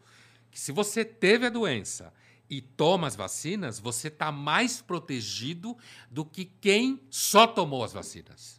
Tá, com certeza. Certo? Então, assim, assim como se você só teve a doença e não tomou as vacinas, você está menos protegido do que quem teve a doença e tomou as vacinas. Certo? É um conjunto de elementos que, associados, diminui o espaço de circulação do vírus, como se de alguma forma diminuísse o oxigênio para o vírus. Sim. Se você tem um número grande de pessoas não vacinadas, o vírus continua circulando livremente ali. E você atrasa o processo de diminuição da presença do vírus. É por isso que se fala que quando você tem um número grande de pessoas não vacinadas, você aumenta o problema de ultrapassar a doença. Você alonga o tempo da experiência com a pandemia, se alonga o tempo, e com isso você pode produzir mais mortos. Você produz mais sofrimento, você pode gerar mais gente nos hospitais, os hospitais podem ficar mais cheios. Isso atrapalha pessoas que precisam de procedimentos que não têm a ver com a, com a doença, como a gente já discutiu isso muitas vezes ao longo da pandemia. Aham. Então, não há argumento, do ponto de vista social, que sustente a pessoa não tomar vacina, uma vez que isso dificulta o atravessamento da pandemia. Então, por isso que eu estava dizendo no começo. Apesar de que, a priori, eu também simpatizo com a ideia de que o governo não deve se meter na vida das pessoas, o governo se mete em alguma medida. Por exemplo, a lei de usar cinto de segurança. Aham. O cinto de segurança diminui mortes, não garante que não haja mortes. Mas aí tem uma parada que, tipo, que é a diferença no- nesse caso, na minha opinião, é que, além do, do cinto de segurança, não te pede de você viver uma vida social plena. Se você, você não quiser usar cinto de segurança, primeiro você vai arcar com, com a multa, segundo, você pode andar de. de... O que eles estão propondo, e o que eu não acho certo, na minha opinião, é você impossibilitar o cara que não tomou de vacina de ter uma vida. Tipo, ele não pode pôr não pode ir para a escola, ele não pode entrar nos hospitais, ele não pode usar o transporte público. Isso aí não, não tá só impedindo ele de usar o carro dele. Tá impedindo ele de ter uma vida normal, tá ligado? Só que a vida normal que ele tem é uma vida que coloca em risco outras pessoas. Mas isso não é a natureza da vida. Toda vez que você deixa alguém andar, eu vou usar o, o- eu vou usar o exemplo que todo mundo adora que eu uso, que é o do carro. O carro é uma parada tipo que mata, né? As pessoas morrem, muitas pessoas morrem todos os anos por causa de carro. Mas a gente não, não, não- a gente sabe que para a vida funcionar, para ser para ser uma vida que funcione legal, a, a gente tem que pela liberdade, tomar alguns riscos. E, e- e o meu argumento é: não vale a pena tomar o risco de não obrigar à força as pessoas a tomarem a vacina pela liberdade de não dar esse poder ao Estado. É, é o meu argumento, entendeu? Sei. Eu não, eu não acho que, que mesmo que eu, concorde que todo mundo teria, tem que tomar vacina, eu acho que vacina salva vidas e que se você não está tomando a vacina, a não ser que você tenha um motivo, sei lá, você está com uma doença imunológica e não dá para tomar nenhuma vacina. Fala no microfone. A não ser que seja um motivo médico, entendeu? E você não está tomando a vacina, você está fazendo uma opção meio ego- egoísta e que provavelmente vai causar mortes em outras pessoas, estatisticamente falando, não causalmente, diretamente falando, necessariamente. É, mas o Estado não é nem o Estado que precisa tomar essa decisão. As pessoas, a maior parte das pessoas, racionalmente, querem se proteger e, portanto, pensam, por exemplo, em testar pessoas para ver se elas têm Covid. Sim, aqui Você se o cara entendeu? tiver com Covid, ele não entra. Então, Ah, sim, mas não precisa aqui- do Estado para fazer isso. Exato, esse é o meu ponto. esse é Não, mas ponto. o Estado, no momento em que o Estado discute que, por exemplo, os restaurantes deviam pedir passaporte vacinal, os aviões deveriam pedir passaporte vacinal, quando pessoas viajam de um país para outro. Isso sempre foi comum. Essa discussão é completamente fetiche. É que o passaporte... É fetiche. É que o passaporte vacinal é o problema. É, é a so- a- é o tipo de solução que é o problema. Se, as- se o governo quisesse passar uma lei, assim, ó, qualquer estabelecimento privado está agora permitido de barrar qualquer pessoa que É. ah, se recuse a apresentar vacina, ah, o negócio de vacina ou ah, se recuse a fazer o teste na hora lá que a gente vai fornecer, que vocês possam fornecer. Qualquer pessoa. O governo pode sugerir isso. Sugerir e pôr na lei que qualquer estabelecimento privado possa adotar essa Alguns medida. governos podem, os Estados Unidos não pode, por exemplo, que a decisão vacinal é estadual. Depende do país. Um país como os Estados Unidos, o governo federal não tem esse poder. Não tem por causa da lei. É o Estado que decide. É Oklahoma que decide, é Texas que decide. O governo americano não tem essa estrutura legal que o governo federal possa fazer uma decisão federal como essa. Agora, é sempre foi normal entre os países exigir vacina para entrar em outros países. Assim, eu já tive que apresentar lances que eu me vacinei contra a malária. pra- Então, qual é a diferença? É. Certo? Se você vai para a China hoje, você tem que apresentar um certo conjunto de atestados de vacina. Por quê? Porque, inclusive, se você vai para o país X e você não apresentou atestado de vacina, e aí você chega, seja lá que coisa for, você chega nesse país e adoece, você vai criar um transtorno operacional no país, certo? Por quê? Porque você vai gerar gasto na saúde do país, você vai gerar um problema logístico e o argumento é o seguinte: isso sempre foi normal. Essa discussão é um fetiche de uma análise do que a gente chama em filosofia de liberdade negativa, que é a liberdade do Estado não se meter na sua vida. A gente chama de liberdade negativa, né? Liberdade positiva é quando o Estado diz, a partir de agora gays podem casar. Isso é uma liberdade positiva.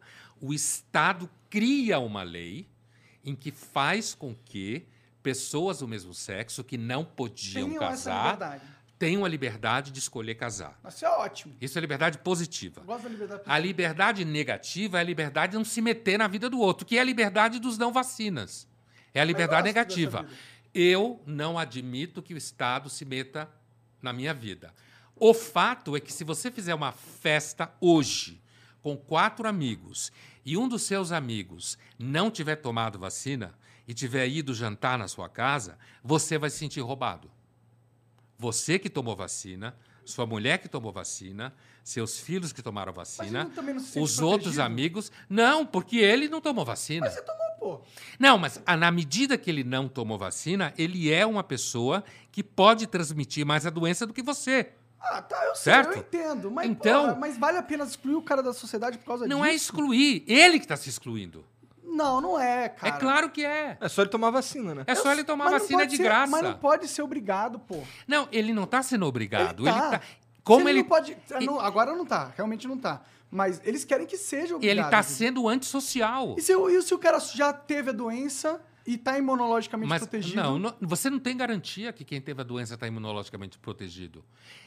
Não tem. Tanto é que tem pessoas que pegam de novo Mas na, na vacina também. por causa da mutação. Mas Mas é um conjunto de elementos que você soma a favor de reduzir o número de mortos. E pra isso vale a pena tirar essa liberdade intrínseca da. Não é que vai, não, é, não existe não. liberdade intrínseca. Essa é uma invenção humana.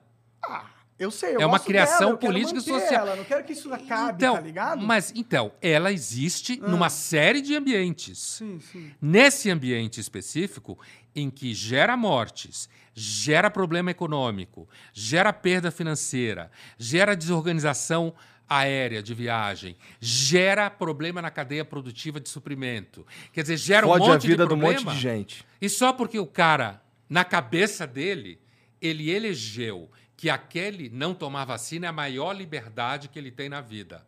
É um fetiche. Pode ser um fetiche, eu concordo. Mas a questão é, as drogas, por exemplo, Sim. elas têm exatamente tudo que se falou. Se você liberar as drogas para a sociedade, vai ter um elemento colateral negativo, vai ter mais mortes, vai ter pessoas que vão ficar viciadas e vão estar. Então, na sua visão, pela lógica, o correto é a gente proibir as drogas.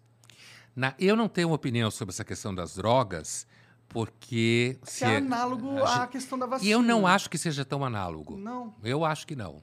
Eu acho que não, porque as drogas, a pessoa resolve tomar drogas e ela pode se destruir tomando drogas, como tem pessoas que tomam drogas e não se destrói, certo? E eu, eu eu posso levar droga, eu pessoas posso... a tomar droga. Eu posso vender droga para gente jovem e essa pessoa começa a tomar droga. Eu posso considerar, por exemplo, homicídio. Eu posso chegar à conclusão que, como tem pessoas que acham que tudo bem matar, então eu não posso proibir matar. Entendeu? Essas analogias elas funcionam muito bem no âmbito abstrato. Não, a questão que eu tô Na falando. prática, a analogia não funciona tão fácil. Mas a gente assim. tem uma linha tênue onde a gente tem a. A gente dá preferência à liberdade do que à segurança. Por exemplo, existem decisões sociais que a gente toma que a gente sabe que vão causar mortes, que a gente sabe que vão ter efeitos colaterais negativos e muito prejudiciais, mas mesmo assim a gente acha que é válido que tem essa liberdade, entendeu? Uma coisa é eu achar que as pessoas têm liberdade de viajar de avião e de vez em quando o avião cair. E cair normalmente por erro humano. Ou na construção do avião ou na condução do voo. Isso é uma coisa. Outra coisa é eu achar que as pessoas têm liberdade para simplesmente não usar um recurso absolutamente seguro, fundamenta- fundamentado cientificamente, que é toda a credibilidade que a gente tem na mão, que é justamente a evolução que você estava tentando dizer que a gente tem. É a evolução tecnocientífica. É essa evolução que a gente tem. Então, uma coisa é reconhecer que aviões caem. E esses aviões caem normalmente por erro técnico de quem os construiu, ou quem os mantém, ou erro de quem os pilota, certo? Isso, isso não significa que eu vou proibir as pessoas de usar avião, porque acontece acidente de avião. Outra coisa é eu saber que existem métodos que diminuem mortes e achar que pessoas têm direito de recusar esses métodos e colocar os outros em risco por uma coisa que é banal, é tomar uma vacina. Por isso que eu digo que é fetiche. Eu acho que esse debate é típico de um liberalismo imaturo, certo? Que virou moda de pessoas quererem dizer que elas têm o direito de não tomar vacina e atrapalhar o processo de solução da pandemia. Não estou falando de avião. Avião é um sistema de mobilidade extremamente integrado na sociedade, fundamental para a economia, fundamental para o amor, fundamental para as férias, fundamental para as pessoas conseguirem circular no seu dia a dia. Outra coisa é uma doença, certo? É uma doença que existe um método para reduzir o risco dela, que é evidente que funciona, certo? Ele é evidente que tem uma razoável funcionalidade, com baixo risco, e alguém simplesmente escolheu eleger que é o direito dela não tomar vacina e foda-se todo mundo. Bom, eu quero que o cara que não tomou vacina, eu quero que ele se foda, eu não quero ele. eu não quero que ele frequente. Vá jantar sua- que- na sua casa. Eu não quero, não quero que ele perto da minha família. Mas, por outro lado, eu, eu, eu tenho medo do governo mandando na minha vida. É que a questão não é. Eu também não é tenho salvar esse medo. A questão é a, a Mas gente eu também uma tenho esse medo. importante da nossa vida pro governo. É tipo, é ceder. Mas, pô, se, assim, é, se você tem um restaurante e eu, vou no- eu não tomei vacina e você não quer que eu entre no teu restaurante, eu acho perfeitamente válido. É, Eu- mas eu- agora, você tem toda a razão. agora não pode sabe? vir caras armados na minha casa e falar, você tem que tomar a vacina, senão Não, você isso não é um Não, mas mito, isso não, não- é isso rola. que está em discussão. Mas é que, tipo, a partir do momento que você causa um constrangimento social bizarro e e gigantesco para uma pessoa, com o instrumento da, do aparato estatal, pela força do Estado, você tá, tipo, não tá fazendo literalmente isso, mas analogicamente falando, você está forçando com armas a pessoa a tomar um- um- uma vacina que pode ajudar, que vai ajudar ela, mas você, querendo ou não, você está fazendo Mas ninguém está botando arma em ninguém. Não, Não não, é uma dis- literalmente. eu não Não é uma discriminação. Eu não tô falando literalmente. Não tá Então. acontecendo agora, mas se o governo fizer com que uma pessoa não possa ter uma vida normal, é, participar da sociedade normalmente, se ela não tomar um remédio, ela tá forçando a força. Tá, a- é a força. A pessoa não tá. Ela não tem uma escolha. A escolha é. Ela é claro que ela mato, teve uma escolha, ela não tomou a vacina. Agora, pô, por é exemplo, claro eu, que eu ela dou uma festa. escolha. Mas você tá tirando a liberdade de escolha Não, dele. mas é isso que eu estou dizendo que é uma Mas, mas discussão. não é a força? Não, não é a força. É a força sim, É- Ela pô. não quis tomar a vacina, Tudo bem. E- Ok. entendeu? Agora, se ela não tomar vacina, Aham. ela perde a vida social dela. Mas ela que escolheu. Mas isso não é forçar a pessoa a tomar Não, vacina? porque ela não está sendo excluída da vida social porque ela tem uma religião, ou porque ela tem uma Não raça, o motivo, ou porque ela tem um é. sexo. Como é? Não, não, não, Como é não. a coisa? Mas a exclusão, é- isso que você está chamando de exclusão é simplesmente um procedimento comum que sempre aconteceu. Quem não tomou vacina de febre amarela não entra nesse país. Ué, Aqui no, Por no- exemplo. no elevador tem um aviso que se você tiver doença, uma doença contagiosa, não é pra você entrar no elevador também.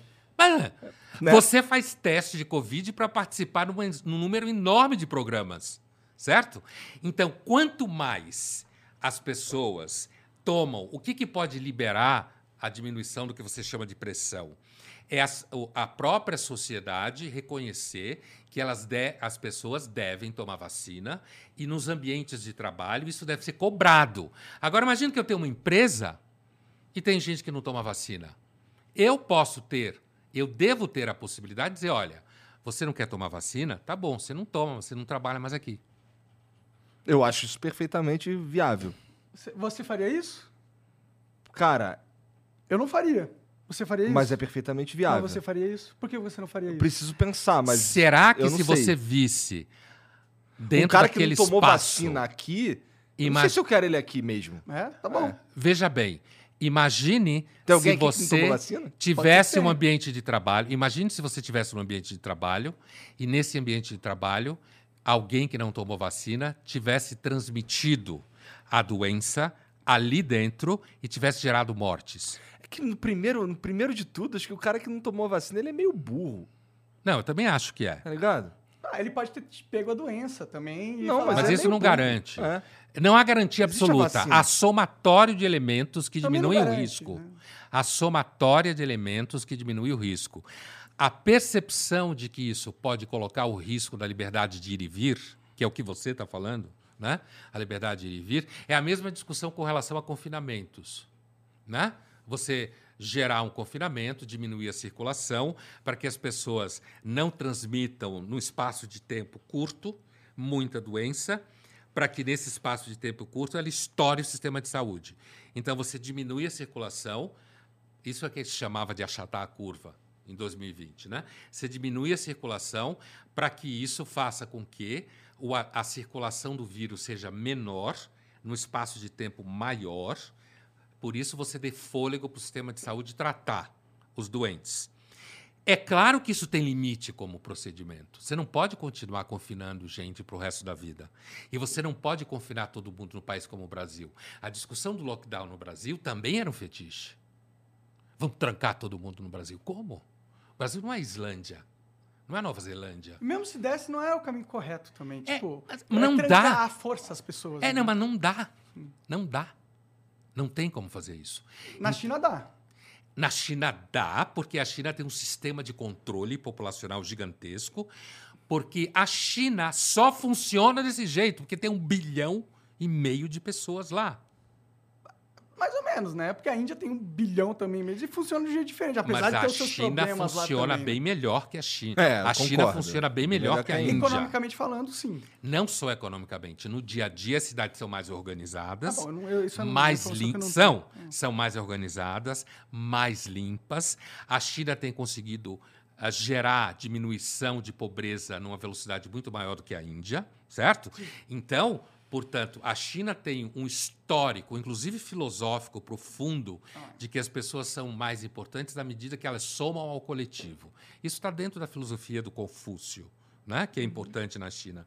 Então, assim, Agora, a- a- eu acho que a, a discussão da pandemia, a gente acabou entrando por isso que eu falei da vacina, mas assim, a discussão da pandemia, ela coloca diante de nós soluções que são sempre mais ou menos. Lockdown funciona mais fácil na Islândia, porque inclusive é muito frio, muito pouca gente vai lá, mas não funciona num país E como o 300 Brasil. pessoas- mil pessoas. É, tem. A, a Islândia talvez tenha cerca de 350 mil habitantes, né? Então, assim, é um país de difícil acesso, com um clima difícil, uma natureza difícil, uma população reduzida, bastante homogênea, com desigualdade social zero, certo? Todo mundo é classe média, tá?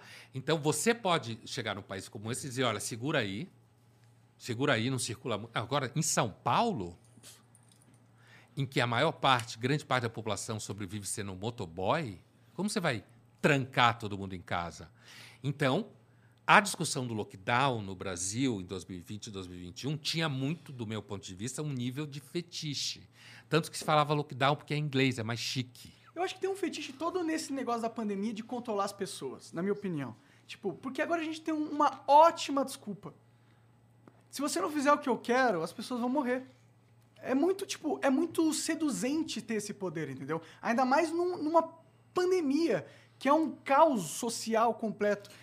Mas ninguém está controlando, as pessoas estão distribuindo vacina de graça, no Mas caso do Brasil. pessoas que querem é, usar o argumento da pandemia para colocar uma visão de mundo que elas acreditam, que não necessariamente é a melhor visão de mundo que existe, mas elas usam o fato, ó, eu estou do lado de quem quer salvar vidas. Então, o meu argumento é o argumento de quem quer salvar vidas. Portanto, eles usam isso para fortalecer o No argumento. caso do Brasil, inclusive, o governo federal não faz isso. Não, é. O governo federal é um. Então, no caso do Brasil, é o contrário. O governo federal vem detonando os procedimentos de, de redução de contágio desde o começo. Porque uma coisa é eu reconhecer que confinamento absoluto no Brasil não funcionava. Outra coisa é eu dizer que quem não confinou e podia era covarde. Ah, sim. Você entendeu? Quando Então, assim, esperto. e a ideia de que existem pessoas maquinando para controlar a humanidade inteira, a humanidade se entrega para controle facilmente em troca de cuecas, em troca de, de charutos, em troca de comida vegana, em troca de uma porrada de coisas, as pessoas se deixam controlar. Mas facilmente. milhares de grupos tentando controlar a humanidade, tá ligado? Tem um monte de gente tentando. É, inclusive quem faz Facebook, quem faz redes sociais, Sim. quem ah, e, ah, cria escolas, quem, ah, quem cria sistemas de saúde. Controle sempre existiu. A discussão sobre vacina ela é mais complexa e mais simples ao mesmo tempo. A vacina é de graça. Se você se informar sem fantasma na cabeça, porque normalmente o antivacina ele tem um monte de fantasia na cabeça. É normalmente essa pessoa. Acha que vai fazer mal, acha que querem controlar ele, acha que ele é super livre porque ele não quer tomar. É uma coisa banal. Você vai lá, toma uma agulhadinha. o Algumas pessoas têm reação, Uhum. outras não têm reação nenhuma. E isso cria a possibilidade de diminuir sofrimento no hospital. de- Isso cria a possibilidade de cirurgias eletivas poderem acontecer. porque o serviço médico não fica estrangulado. Então é uma discussão tão óbvia que me parece um empobrecimento do debate sobre a liberdade, entendeu? É isso que eu acho, é um empobrecimento sobre o debate da liberdade em cima de uma tara de um grupo. Ah, eu não quero vacinar. Oh, eu sou especial. É mais ou menos quem acha que o homem não foi na Lua. Mas e quem, e quem, e quem Ou é quem acredita na Terra plana. E o antivacina é, é, um... é um terraplanista, é um terraplanista, epidemiológico. é. é. Mas não tem... Epidemiológico, tava procurando essa palavra. Mas Eu ia falar vacinal. Será que não é perigoso a gente achar que só existe um argumento do antivax para ser contra a imposição da vacina obrigatoriamente? Acho que não é só o, o antivax que, que tá lutando por... Não é, não é necessariamente o argumento antivacina. Eu sou a favor da vacina. Eu tomei a vacina e eu recomendo que todo mundo tome a vacina. Uhum. Entendeu? Mas é que... Eu estou entendendo que você não é antivacina. Mas eu realmente não, eu realmente acho que tem uma liberdade que a gente conquistou, que é uma invenção social, mas é uma invenção positiva e que é algo que beneficia muito a gente. E eu acho que é, dar essa força para o governo de burocratizar regras, eu- eu- esse caminho é um caminho que não bate muito bem comigo. Não é um caminho que eu gostaria de, de ser o que a gente explora primeiro para tentar causar uma, um avanço nessa questão Mas primeiro, cara, já tem há dois anos de pandemia, gente morrendo. A Inclusive em continentes. O brasileiro é um, um povo que Ainda bem, ainda bem. Então, pra que a gente Apesar forçar? do governo. Não, mas não é uma questão de forçar. No Brasil não vai acontecer Que isso. bom, eu também acho que não. Não vai acontecer porque. que. Não vai acontecer. Não, mas a, a, a ideia do governo estimular aqui escolas, empresas, universidades peçam atestados de vacina, daqui, se essa pandemia passar, porque às vezes eu tenho dúvida porque o mercado dela é muito rico, né? Então, assim, mas assim, se essa pandemia passar, e ela deve passar, daqui uns 10 anos, vão dar risada dessa discussão. Caralho, tinha os caras que não queriam tomar vacina. É, mano. imagine, tinha os caras que, Ah, meu, sim, tinha uns caras que achavam que quem anda pelado não é descendente de Adão e Eva. É. Que era a discussão sobre os índios. Quer dizer, é uma discussão que daqui a pouco desaparece. Eu, na verdade, apesar de eu concordar com a liberdade negativa numa série de coisas, eu acho que é uma discussão pobre para a liberdade negativa. Por isso que eu acho que ela é fetiche. Porque é um- uma questão pontual que logo, logo vai passar. Entendeu? Ela vai passar e quanto menos você tiver gente que não tomou vacina, ela passa mais rápido. Então é muito pequeno essa questão. E a ideia de que a partir daí o governo vai controlar todo mundo, eu acho que é uma viagem. O governo vai. Não é nem o governo que hoje em dia está na mão de controlar todo mundo, são os mecanismos de redes sociais. Com certeza, nesse ponto eu concordo Não é o governo. Hoje você tem muito mais chance de controlar as pessoas pelos rastros de compra que elas deixam. Ou E informação as- que você mostra pra elas É, também. isso acontece concretamente. Então eu tenho a impressão que essa discussão ela acaba armando o antivacina e atrapalhando, porque se todo mundo pudesse apresentar atestado de vacina quando vai trabalhar, por exemplo, isso criaria um ambiente mais relaxado, um pouco mais tranquilo, com menor número de doentes graves, que melhoraria o convívio cotidiano. É só isso. Ninguém está dizendo que se você acreditar em Elvis, você não pode trabalhar.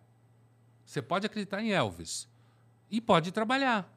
Não é isso daí. Não é uma discriminação. Você acreditar em Elvis não tá me fudendo. Não, Não tá impedindo coisas de funcionar. não. Pois é. Você não está atrapalhando a economia. Você não está alongando o período de risco da doença. Você não está criando riscos do retorno à escola. A verdade é que, assim, na minha cabeça, eu não queria que o governo é, tivesse, para começar, eu não queria que o governo tivesse que entrar numa de proibir as pessoas de frequentar certos lugares, porque, na, pra mim, o cara que não toma vacina, ele tá de sacanagem, ele é meio burro. É, mas você tem muita gente burra. Então, e assim, já que. O e- burro gera problema. Exato, e assim, es- essa discussão que a gente tá tendo aqui, ela só existe. Acabou ficando sobre ela. né? Porque, porque tem burro demais. Inclusive porque no Brasil, hoje, a realidade concreta do Brasil hoje, um, é que ainda bem a maior parte de nós toma vacina. Não é como. Você tem muito mais antivacina na Alemanha, na França, que é historicamente antivacina, não tem nada a ver com o bolsonarismo de lá, ou seja lá o que for. Nos Estados Unidos você tem muita gente antivacina.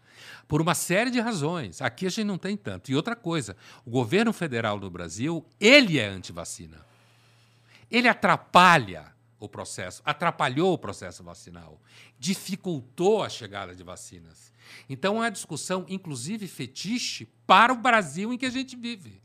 Não é o governo federal que, de forma nenhuma, e que tem poder no país, muito mais do que nos Estados Unidos, não é o governo federal que está querendo prender todo mundo para vacina, e ninguém quer fazer isso.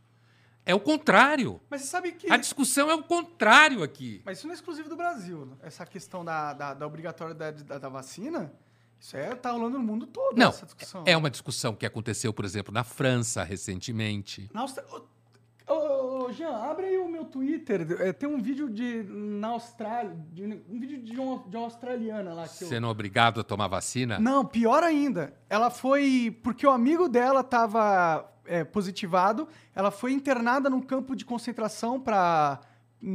e ela não tinha tomado vacina. Ou tinha, não lembro. não sei. Mas ela não tinha a doença, entendeu? Mas pelo, pelo fato do amigo de- dela ter a doença, ela foi internada num campo de concentração por 14 dias. E ela não podia sair, ela foi confinada da sua liberdade de ir e vir, que é isso que eu tô falando. Ela não estava com a doença. Isso, e- e- isso é o que está acontecendo também no Eu mundo. já vi vídeos na Austrália, não sei se é verdade, né? A gente não sabe se é verdade. Eu vi vídeos na Austrália de alguém sendo obrigado a tomar vacina. E eu não acreditei no vídeo. Né? A Austrália é um país que consegue confinar razoavelmente, ele é longe. Inclusive, por isso ele é um país tão bom. E foi um dos melhores países na questão de, de, de, de não de ter morte confinamento. e de redução de Foi tal. um país que investiu muito pesado na ideia de Covid zero, que também não funciona. Covid zero. Pô, na Coreia do Norte funciona, pô. Ah, não tem dados. Coreia do Norte não tem informação. Não, né? você pega a Covid e você morre. A Coreia do Norte não tem informação. Então, eu, por exemplo, eu olho com uma certa desconfiança a ideia de campo de concentração para isso. Entendeu? Mas foi o que vocês fizeram ali. É, não sei. Eu não acredito a priori nisso. Tá. Entendeu? Entendi. Eu não acredito a priori nisso, que a Austrália seja um país que tenha feito campo de concentração. Agora, veja que a, a discussão do tenista recentemente Djokovic. virou uma coisa e no final parece que ele conseguiu jogar, sei lá. Sim, Não sim. sei, né? Mas virou uma discussão porque o cara é famoso, é um puta E não- e tenista. não tomou a vacina. E não tomou a vacina, quer dizer, Não, ele não quis apresentar o. o que significa que ele não tomou. Eu acho, eu acho essa atitude extremamente idiota, cara. Eu olho para essa atitude e eu vejo um menino de 5 anos, mentalmente, não vou mostrar meu atestado. Porra, qual o problema? Você mostra o raio do atestado, vai embora. Por Evita quê? problema pra todo Não, mundo. então, e, pra quê, cara? Parece coisa de menino de 5 anos. Eu não vou tomar a vacina. Eu não quero mostrar que eu tomei atestado. Qualquer pessoa, você tem filha, você sabe como é. É coisa de criança isso. Mas você não vê essas paradas acontecendo? Você não acha isso meio bizarro? Eu acho bizarro, mano. Eu acho que tem uma. O quê? Bizarro tem uma mina que ficou 14 dias presa no campo de concentração porque o amigo dela positivou e ela não tomou vacina. Então, eu não- Eu acho isso bizarro. Então, eu não tenho informação sobre isso. Mas Agora, isso tá acontecendo, mesmo não, eu não E esse acredito, cara-. Não acredita? Não acredito. Inclusive, eu a, a Austrália começou tentando fazer Covid zero, inclusive para não ter que vacinar pesadamente a população. Eu não acredito nisso. Eu acho que isso faz parte desse grande fetiche. Estão trancando pessoas que não tomam vacina em campo de concentração. E aí vira uma discussão, inclusive no caso do Brasil, que é o contrário. Aqui a gente precisa, precisou, inclusive, fazer um esforço danado para o governo federal não atrapalhar. Agora, recentemente, teve um pau entre o Bolsonaro e o cara da Anvisa. Da Anvisa. Feio pra caralho isso, cara. Meu! Que coisa horrorosa! O Bolsonaro inventando histórias sobre o cara da Anvisa, É. né, que é uma agência do Estado, que funciona bem, por isso o cara consegue falar o que fala e não ser demitido, né? que não é de governo, é de Estado. Então, assim, o Brasil é o contrário. Quer dizer, é, é como se a gente importasse uma discussão para cá. É mais ou menos a discussão de escola dentro de casa, no Brasil, que é uma discussão. Meu, a escola no Brasil não é só para ensinar matemática, é para a criança comer, para ela sair de um ambiente de casa que pode ser perigoso às vezes, é para ela ter relacionamento social, certo? Mas eu sou contra o governo impedir que eu, por exemplo, possa ensinar as minhas filhas dentro da minha casa. Eu posso, inclusive, discutir se você ou eu tem competência para Não, educar é. filho em casa. Com certeza. Mas pode- certo? mas pode Essa é uma discussão né? americana, cara. É uma discussão trazida dos Estados Unidos. Eu não tô nem falando que eu faria Mas, isso, eu tô Pondé, dizendo que eu não quero é que, que- o governo é me impeça de fazer. Isso é, isso na realidade eu acho o seguinte: a gente teve anos de governo do PT, anos de uma hegemonia um tanto à esquerda no âmbito do pensamento público Aham. e no âmbito da mídia, da infantaria, não dos donos. Infantaria da mídia, eu quero dizer. A gente teve anos e tem ainda uma hegemonia nas universidades de um certo pensamento de esquerda. E aí, na hora que isso é colocado em discussão, né, que eu, inclusive, participei de colocar isso em discussão, isso virou um debate de moleque.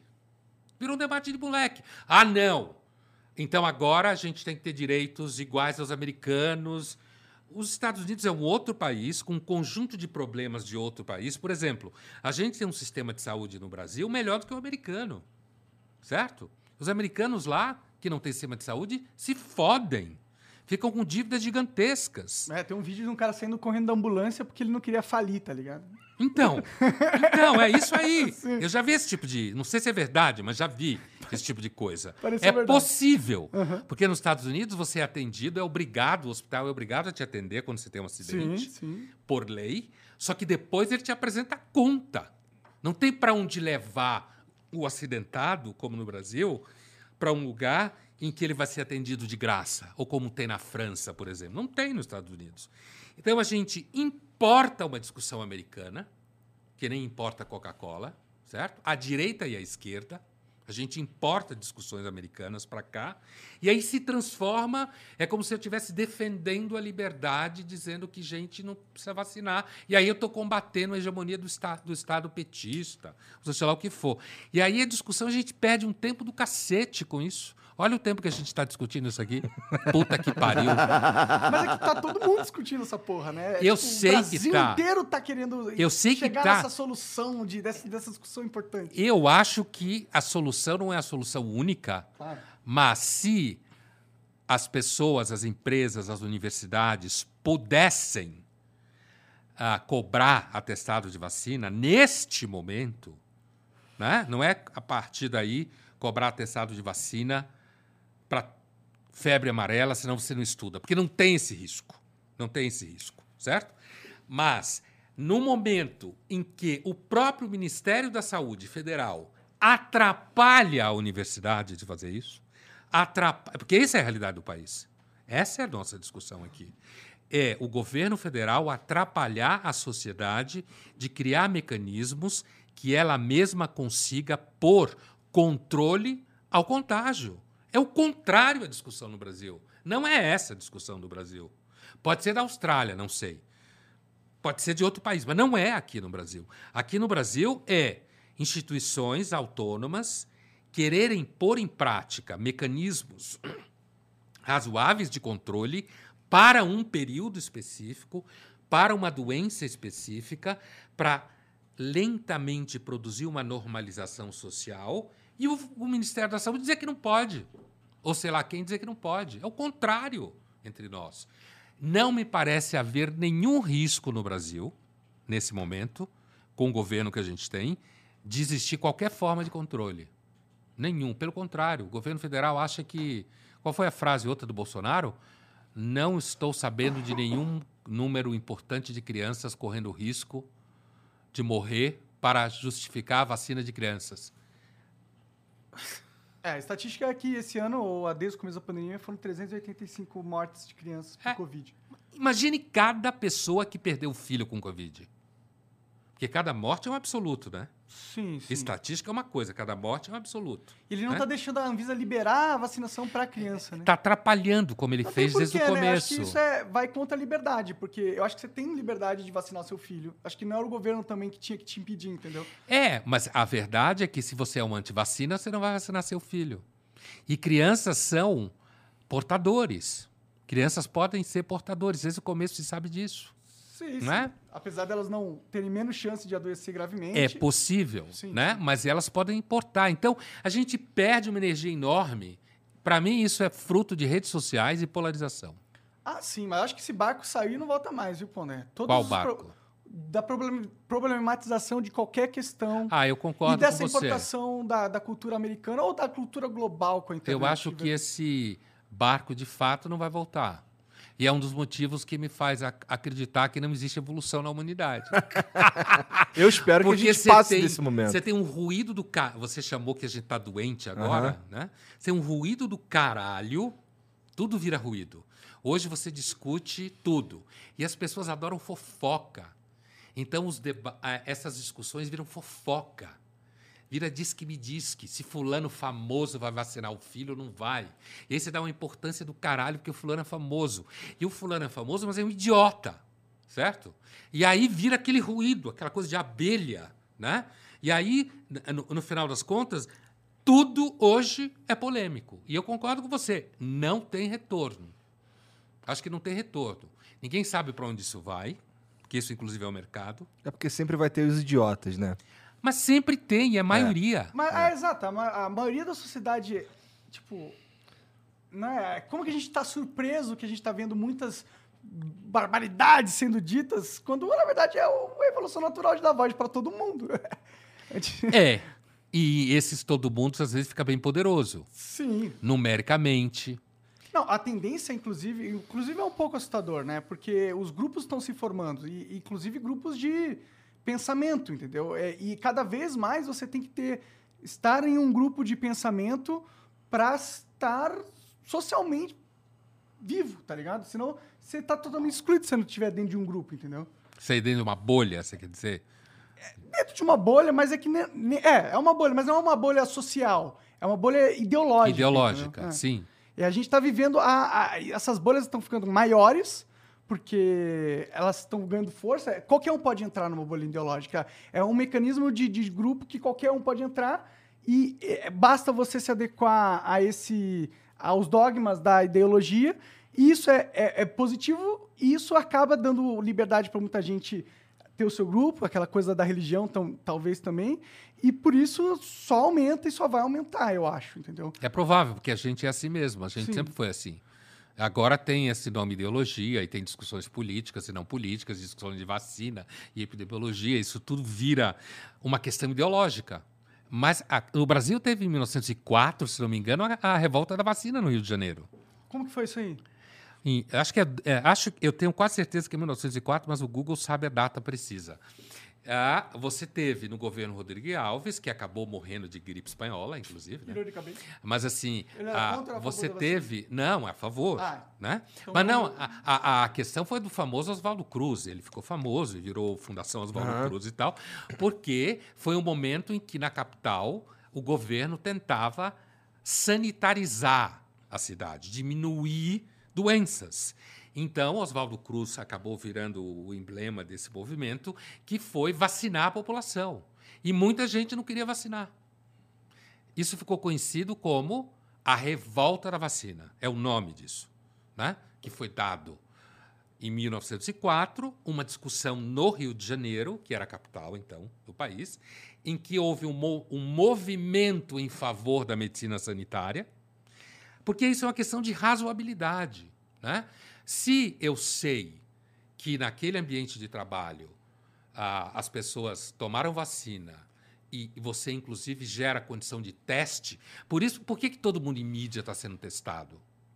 Por quê? Porque você está trabalhando no estúdio. As pessoas trabalham sem Você máscara. encontra muita pessoa. Certo. né? Você circula ali naquele ambiente. Quem está na frente da câmara, a gente fica sem máscara. Então, há uma razoabilidade de se cobrar vacina e de se cobrar teste. Porque, afinal de contas, mostrar o atestado de vacina, apesar que as duas coisas vão juntas, né? quando é cobrado, como em viagens, por exemplo, mostrar o atestado de vacina seria mais fácil do que obrigar uma pessoa a enfiar um cotonete no nariz. É mais simples, é menos invasivo. Com certeza. Né? Fisicamente falando, eu Sim. quero dizer. É menos invasivo. Mas aí você pode cobrar o atestado de vacina, ou certificado, como se falava antigamente, e pedir que a pessoa faça o PCR, porque isso, na verdade, apesar de ser invasivo fisicamente, isso cria no ambiente uma maior segurança. E é melhor para todo mundo. As pessoas riem mais fácil, confiam mais fácil, se sentem mais seguras. Qual o problema? Não, tomar vacina é tipo um dan, lógico, na minha opinião. É. tipo, as pessoas têm que tomar vacina porque é tipo. É, tipo o antibiótico, tá ligado? É uma, uma invenção que permitiu a gente. ah, Sobreviver a uma porrada de coisa. Porra, exato. A gente só tem uma sociedade tão grande e próspera por causa da, em partes, invenção da vacina, do antibiótico. Tem gente até hoje, cara, que não quer vacinar os filhos contra pólio. Tem nada a ver com o Bolsonaro isso. Esse é o antivacina raiz, né? Sim, sim. Tem nada a ver com Tem uns Bolsonaro. caras que falam que vacina dá autismo. Tem um monte de Essa é uma discussão idiota sobre É. a vacina do sarampo. Esse, esse trabalho foi completamente é, negado cientificamente. Ninguém acredita mais nisso. Completamente falso. E tem gente hoje em São Paulo, gente formada com diploma, é outro tipo de antivacina, que não quer vacinar o filho contra pólio. Imagina, cara. Pólio mata, aleja. Deixa umas sequelas sinistras. Fode a vida da criança. É. Fode a vida da criança. Certo? E aí essa pessoa acha que ela está sendo super descolada e natureba e não quer dar vacina contra pólio. E por que a pólio foi radicalmente reduzida no mundo? Por causa da porra da vacina. Cacete. Não tem cura. Uma vez que você pegou, fudeu. Sim. No caso da Não, pólio. a discussão antivax é burra pra caralho. É, é, se você querer ser antivax, é, é primeiro. Eu sei, eu até entendo por quê. Os caras estão nessa pira de existe um, um- o globalismo e tem uma agenda não sei o quê. E aí eles fazem isso. Eles Globalismo, comunismo, É. né? E a escola de Frankfurt quer dominar. Pelo amor Mas de quando eu Deus. escuto isso a aí, eu escola ouço- de Frankfurt, Quando cara. eu ouço isso, eu escuto terra plana, cara. Não, É. bicho, imagina, globalismo comunista. Sim, e faz Eu sei parte que tem da que agenda usa- é. obrigar, porque um dia eles vão é, pôr o chip na vacina e aí eles vão controlar a Pô, o humanidade. chip na vacina é foda. Eu acho eu, eu que acho isso esse bizarro. povo, É, eu entendo que vem daí, talvez, algum eu sentimento. acho que esse povo, em alguma medida, inclusive, não tem transado muito. Faz sentido, né? Faz sentido. Se eu pensar freudianamente... Ainda bem, cara. Porque imagina esses freudianamente- caras se Vai se reproduzir, É, você quer não, é bom que não transa. É, não, mas é, aí fica desse jeito, sabe? Com essa. Recentemente eu vi uma discussão de uma, de uma reunião ah, de, de uma igreja evangélica nos Estados Unidos, Ah. né? E que é um, um- especificamente um grupo meio doidão, assim, meio bolsonarista, mas foi lá em Miami. Não, foi em Orlando. Ah, eu vi que, te- que tinha o Alan dos Santos lá, o Exatamente. ministro Ah, da tá, Faria, ligado. da, É. da comunicação, então, tava lá. Ah. que estava lá e, e foi em Orlando, né? É. Na Flórida. E tinha lá um grupo de religiosos bolsonaristas e tal, que querem dominar para se preparar para a eleição no Brasil. De fato, a gente tá fudido. Do lado do Bolsonaro, do outro Lula. Não, tamo fudido. É uma bosta. É, sim. Mas assim, é- é, na- nessa reunião apareceu esse negócio de globalismo comunista. É. Ou comunismo globalista. Faz, faz parte da Né? agenda desses caras. Eu sei. A gente vai. É, da onde vem? né? Não, eu Imagina, cara. caralho É um porra. cara que se você der areia na mão, ele come achando que é comida. Se você falar que é divino, talvez. Ah, vão chamar a gente de comunista. hein? Vão É. chamar a gente de comunista. Não, não, o argumento anti-vacina é, é burro, tá ligado? Não tem que tomar vacina. É, te- a vacina é um, um avanço, né? Eu só tenho. O argumento que existe realmente, na minha opinião, é o argumento liberdades individuais. Liberdade isso- negativa. É, esse é a o meu pessoa tem um direito de não tomar vacina Por e ir ao mais que restaurante. seja burrice. Por mais que seja burrice. É, mas aí ela Não, vai e passa, ela vai e passa a, a, a- de repente ela pode colocar em risco e não alguém pode morrer.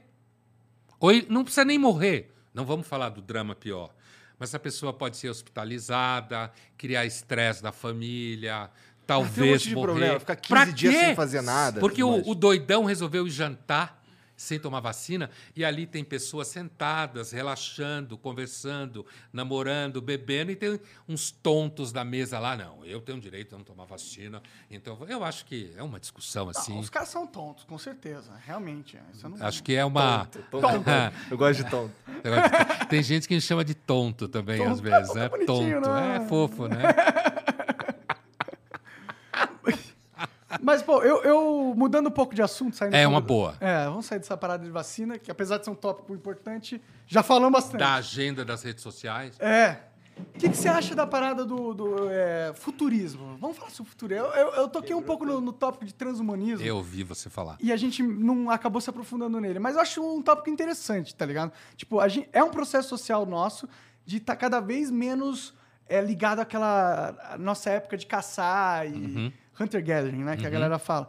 cada vez menos e cada vez mais causa depressão, ansiedade, blá blá blá. E a gente está entrando num, num, num tópico que é do metaverso.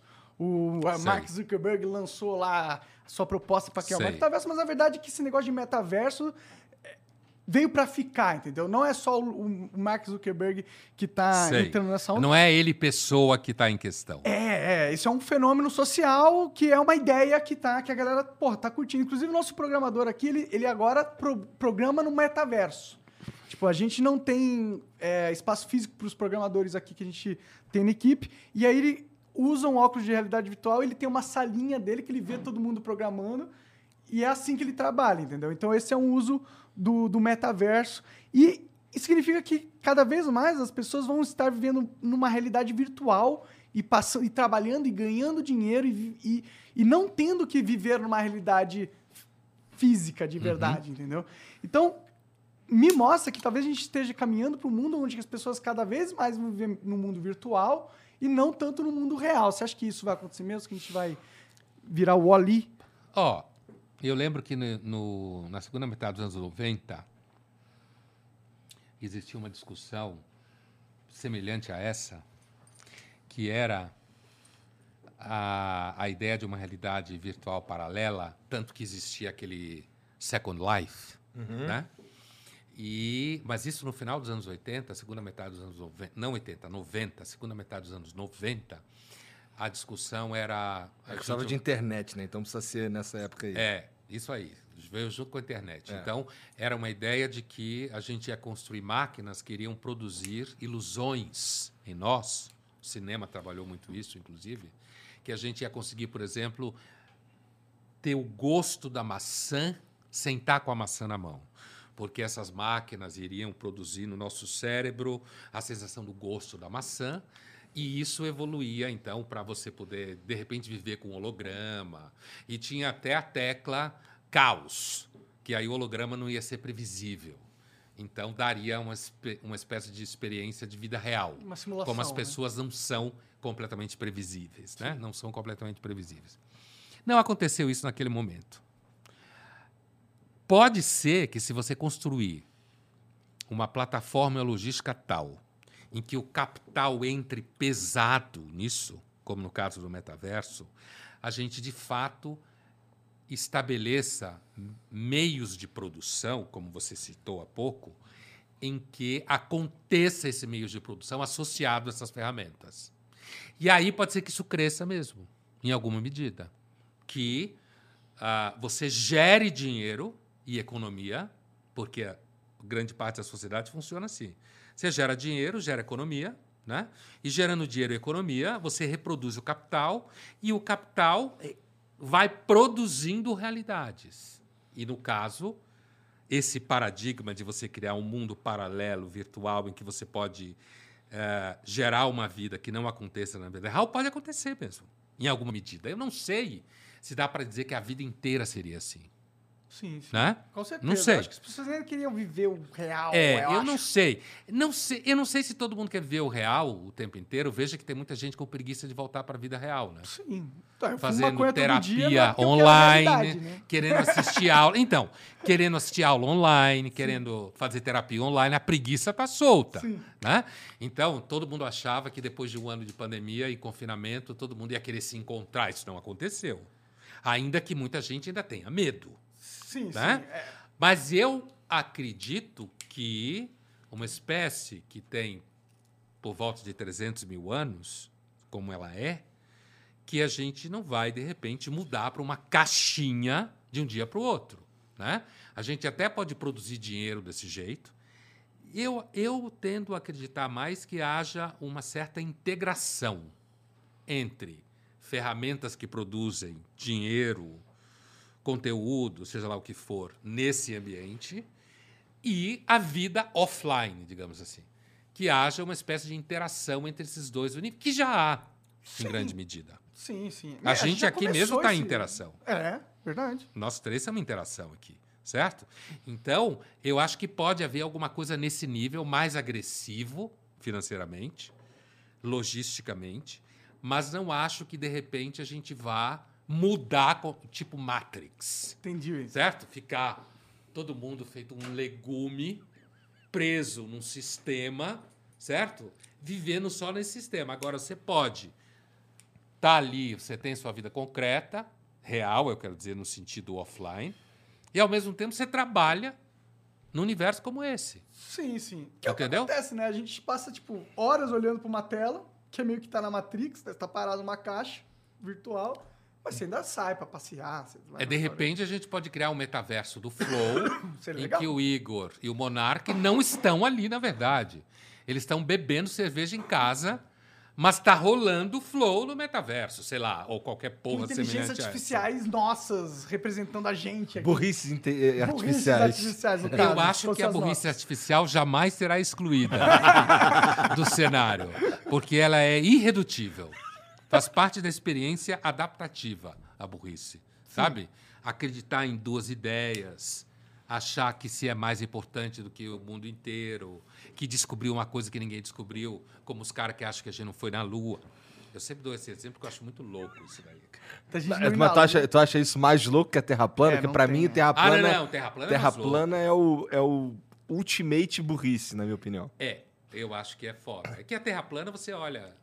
Eu já tive chance de discutir com o terraplanista. Discutir não, que eu não discuti, mas escutar terraplanista num ambiente que o meu objetivo não era discutir. Era ele vir e falar com os alunos, né? E assim, Tu recebeu um terraplanista na, numa Já. sala de aula, é isso? já, Cara, eu queria duas estar lá. vezes. Cara, eu queria Que muito a estar minha lá. memória me traz duas vezes. E gente assim que sabe fazer conta, sabe? Um deles, se não me engano, era engenheiro. E Cara, engenheiro terraplano é foda. É, mas aí que tá, né? No- diploma não garante nada. É verdade. Você pode ter. Garante que você tem uma habilidade, né? E ele falava, tentando recuperar aqui a memória, ele falava o que. Eu não lembro qual é a ordem. O Polo Norte, na verdade, é o centro do platô e a Antártida é a extremidade. Ah, né? E por que, que ninguém pode ir para a Antártida? Por que, que a Antártida é uma região que tem um acordo que não pode haver exploração né? durante não sei quantos anos? E a Antártida não pertence a país nenhum.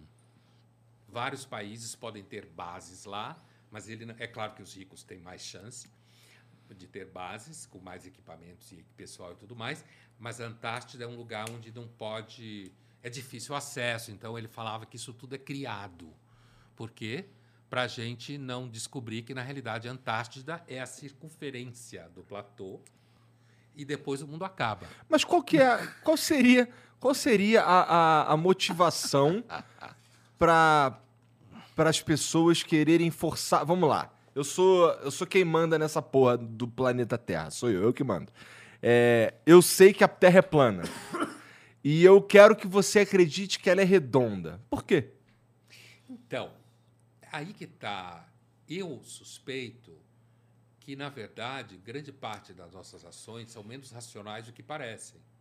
O terraplanista, eu acho que ele é um cara que não tem muita vida, tem dificuldade de sociabilidade e acaba encontrando aí um nicho ideológico, como você falava, para ficar lá, sabe? Tipo, trocando figurinha ao seu Ele nem 80 anos de pensou muito sobre isso também, né? Aquilo para ele é um, um lugar para ele trocar mensagens, para se encontrar. tem a galera que entende ele. É, é exatamente isso. É a galera que entende ele, que ele se sente de igual para igual. E aí ele, eu já vi gente. Eu lembro de uma pessoa especial. ah, não sei se vocês lembram disso, porque vocês são moleque. Mas teve uma época que teve uma história de um ET de Varginha aqui no Brasil. Aham. Vocês devem lembrar disso de infância, É. Sim, sim. né? E eu Bom, eu lembro- conversei com um cara que jura pra caralho que isso daí tudo aconteceu e tudo Eu mais. que E... o Gugu ouviu o ET de Varginha. Não, a gente conversou com um cara que, que fala do ET de Varginha, da Operação Prato. não Assim, ó, a primeira vez que eu vi, eu acho, tô falando. Então, eu, né, nessas atividades em que os alunos traziam pessoas que acreditavam em coisas absurdas. Ah, os alunos que levavam os era, caras muito loucos. Era um trabalho de produção de elenco, Tá, entendeu? Para ser entrevistado como se fosse um talk show. entendi. Entendeu? E, e eu lembro de uma, de uma mulher especificamente, já era uma mulher que devia ter na época uns 50 anos. O ET de Varginha foi nos anos 90, né? Eu acho que Foi sim, é, 90, acho que né? sim. É. E eu lembro dela falando que o ET de Varginha estava embaixo do HC. Que embaixo do HC tinha uma espécie de área 51, sabe, lá dos Estados Unidos? Aham.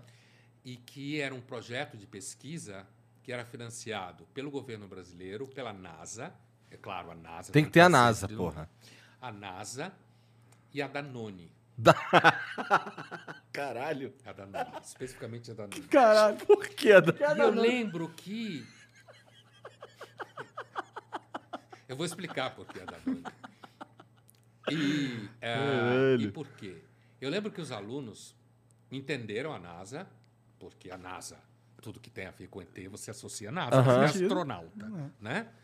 Embaixo do HC, tipo Faculdade de Medicina, também é um lugar razoável de imaginar, razoável. Que você diz, não, Faculdade de Medicina, A autópsia embaixo... de alienígena vai ser então, lá, a autópsia de alienígena vai ser lá. Mas o Danone, caralho, de onde veio o Danone? O, porque... Tiram um pedaço do ET pra fazer. Não, Daí que vem Não. o gosto do Danone. não. O Danone entrava como patrocinador porque o ET se alimentava de Danone. Caralho. Agora, Mas por que? Caralho. O que, que tem de especial no Danone sabe pro por ET? quê? O que, que tem de especial no Danone? É.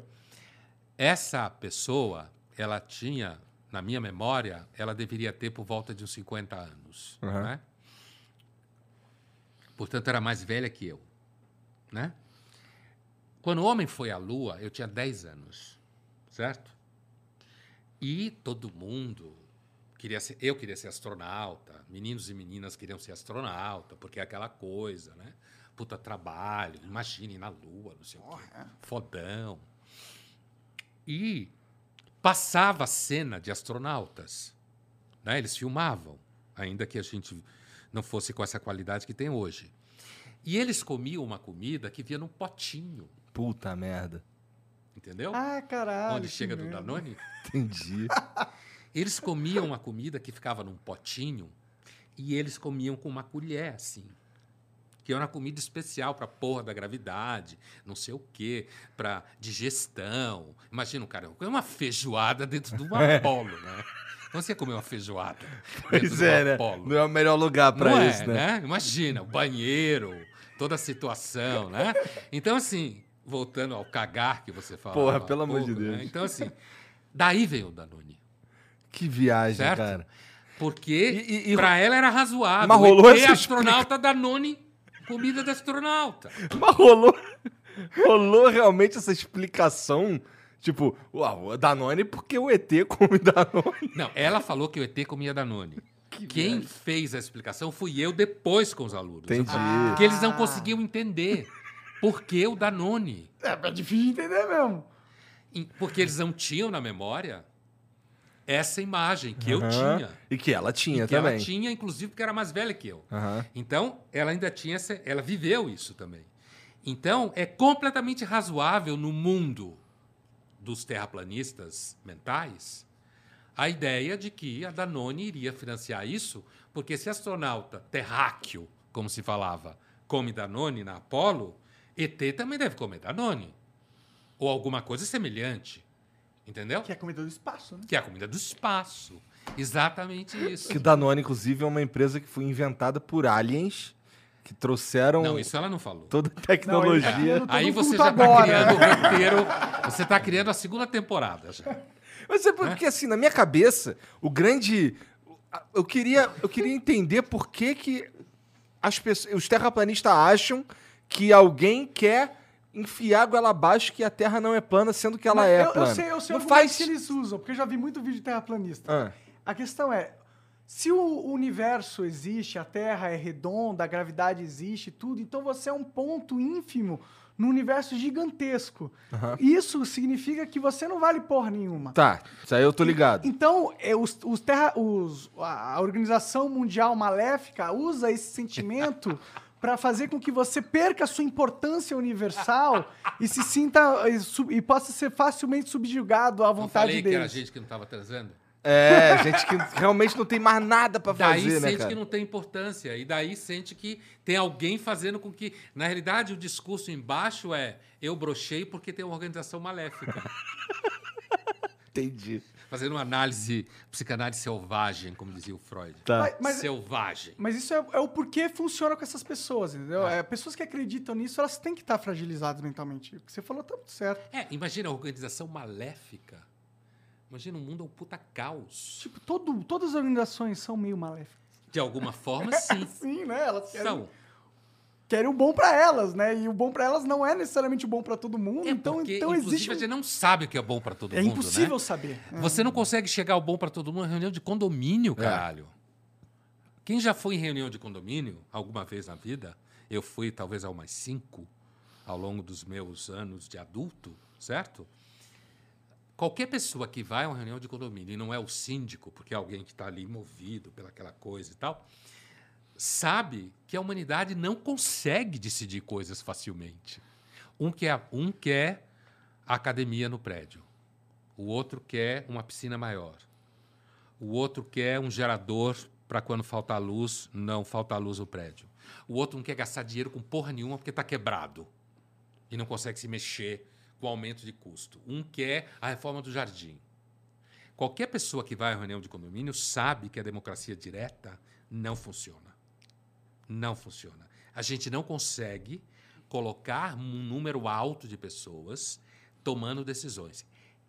A Islândia, de novo, que é um exemplo, a Islândia conseguiu, em alguma medida, com uma internet que dizem que é a melhor do mundo, eu não tenho certeza disso, mas que dizem que é a melhor internet do mundo, a Islândia conseguiu, em alguma medida, selecionar algumas pessoas randomicamente para participar de discussões constitucionais via internet, via Facebook, especificamente.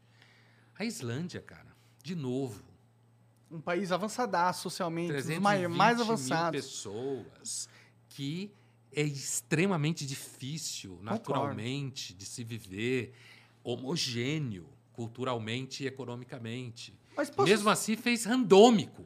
Posso ser um pouquinho chato? Só, só um pouquinho. Na questão que você falou da democracia direta, você falou que não funciona todo mundo tomando todas as decisões. Isso eu concordo.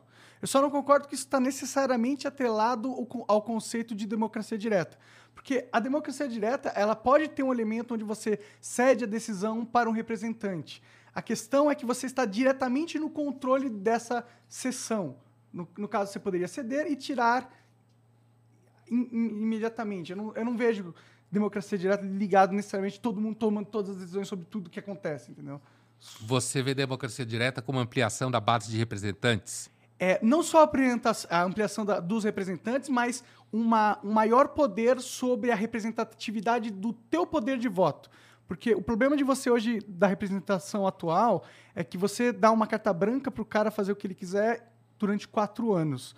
É, seria muito mais interessante, na minha opinião, você poder dar uma carta condicionada para alguém tomar de- certas decisões em certos temas e você pudesse é, escolher mais pessoas para tomar mais decisões em temas específicos que você considera que essa pessoa seja apta a tomar essa decisão e, e pudesse tirar esse poder e colocar em outra pessoa ou tomar a própria decisão se quisesse a, a, a partir do momento que quisesse, instantaneamente. Eu acho que isso para mim seria a democracia direta, necessariamente. É, eu já li que experimentos como esse são tentados em cidades muito pequenas, inclusive nos Estados Unidos, né?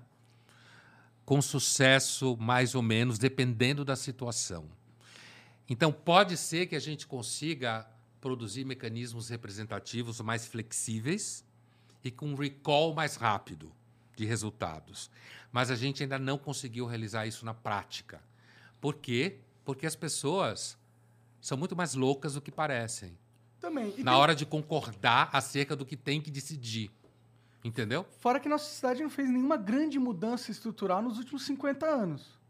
Gente, De gente- representação, você está é, falando? É, tipo, a gente, Não. a, a gente realmente não, não faz mudanças grandes desse É sentido. porque todos esses mecanismos representativos que a gente conhece, contínuos, não passam de 200 anos, né? É, É muito recente. Sim, muito recente. Sim. Mas eu acredito que a evolução natural da democracia, se tiver uma evolução, é de aumentar a, o poder da, Do da povo em da si. decisão individual do voto. É exato. Pode ser que marche nesse sentido, como pode ser que a democracia acabe. Claro, com certeza. com Pode ser que certeza. acabe. Pode ser. Ela pode se transformar num processo tão entrópico em que a pressão das redes sociais sobre o mecanismo representativo não caminha em direção a nenhum mecanismo equânime, certo? Ela caminha para uma quase destruição da validade institucional. Pode ser que aconteça isso. Na realidade, eu acho mais fácil. É o que tá acontecendo. É né? É o que está acontecendo. É o que está E acontecendo. também é interessante dizer que o antônimo de democracia não é fascismo, não é totalitarismo, não, não é assim, na ausência de democracia, não necessariamente a gente tem um fascismo, um totalitarismo. Pode Tem ter algo que a gente ainda nem sabe descobrir o que, que é. Pode, inclusive, porque nem a concepção do que significa democracia é tão claro. Certo?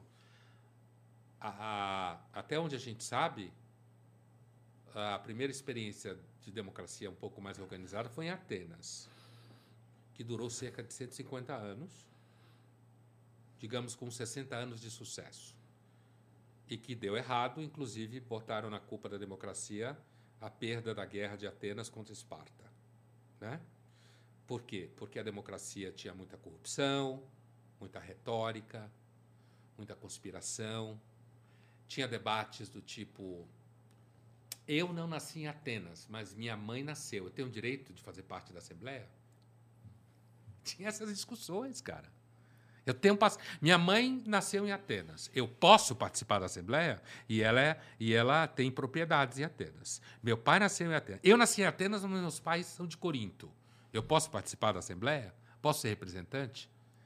Entendeu? Então, o experimento que, ao mesmo tempo, provavelmente gerou a filosofia, gerou o teatro grego, portanto, gerou discussão.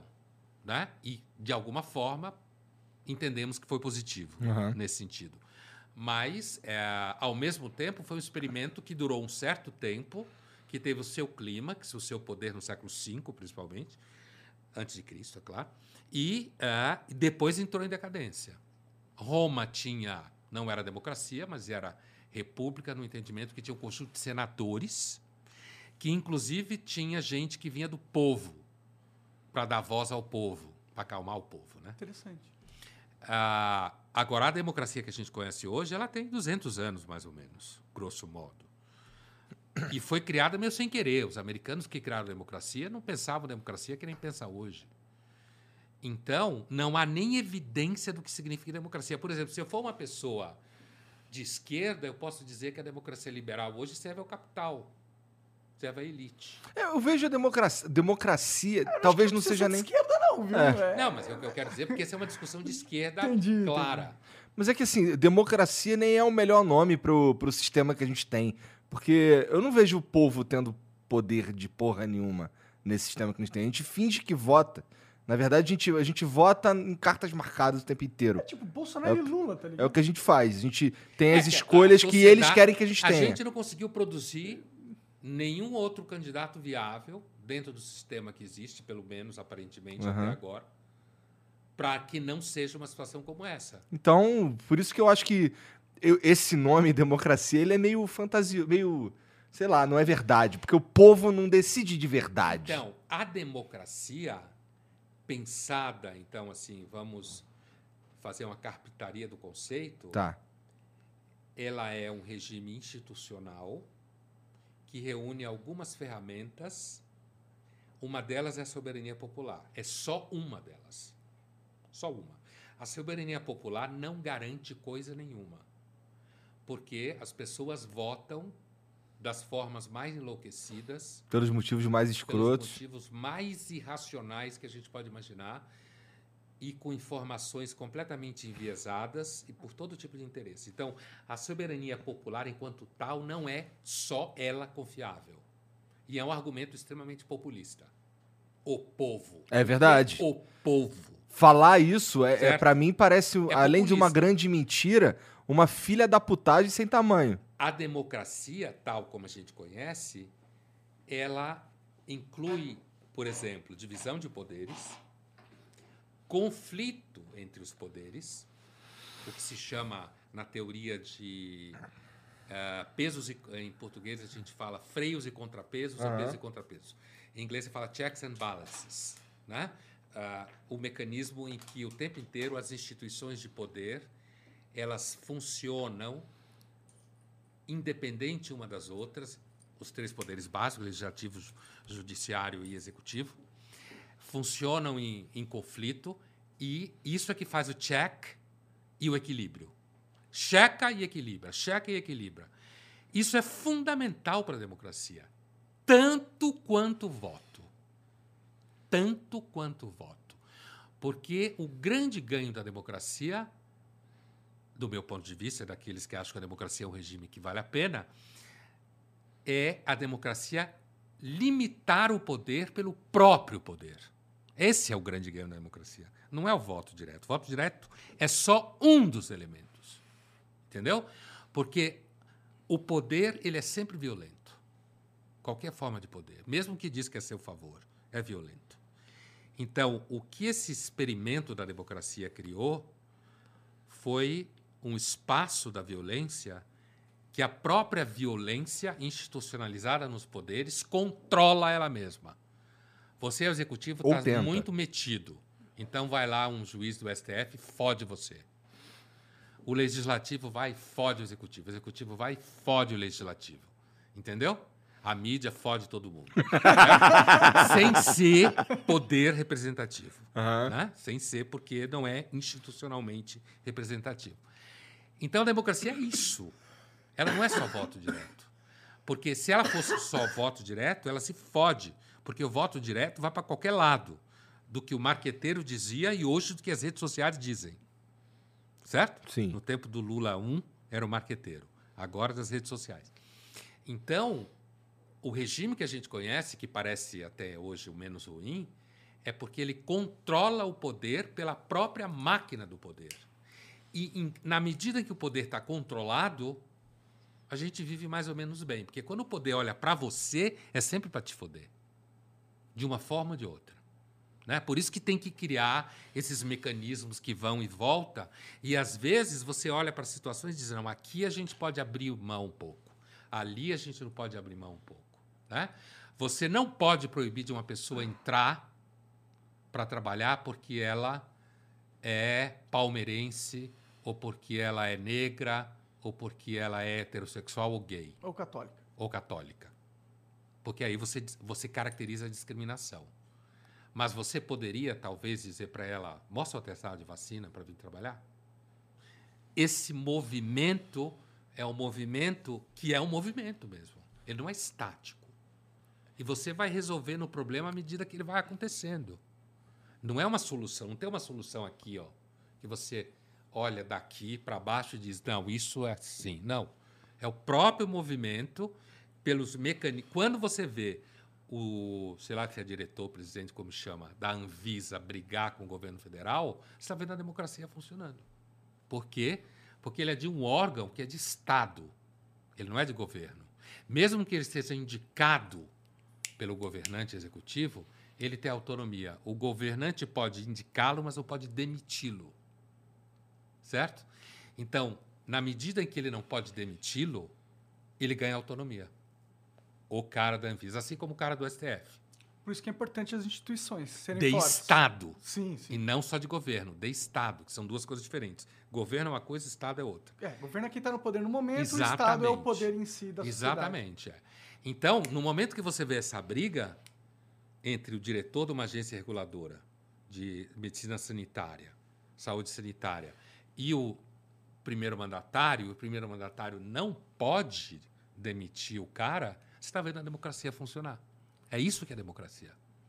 Não só eu ir lá e votar no cara que eu quero. Isso também é democracia. Eu votar no cara que eu quero. Mas não é só Não constitui, né? não constitui. É, é, você depende de todas essas ferramentas. E da imprensa livre, por exemplo. Mesmo que esteja fazendo merda.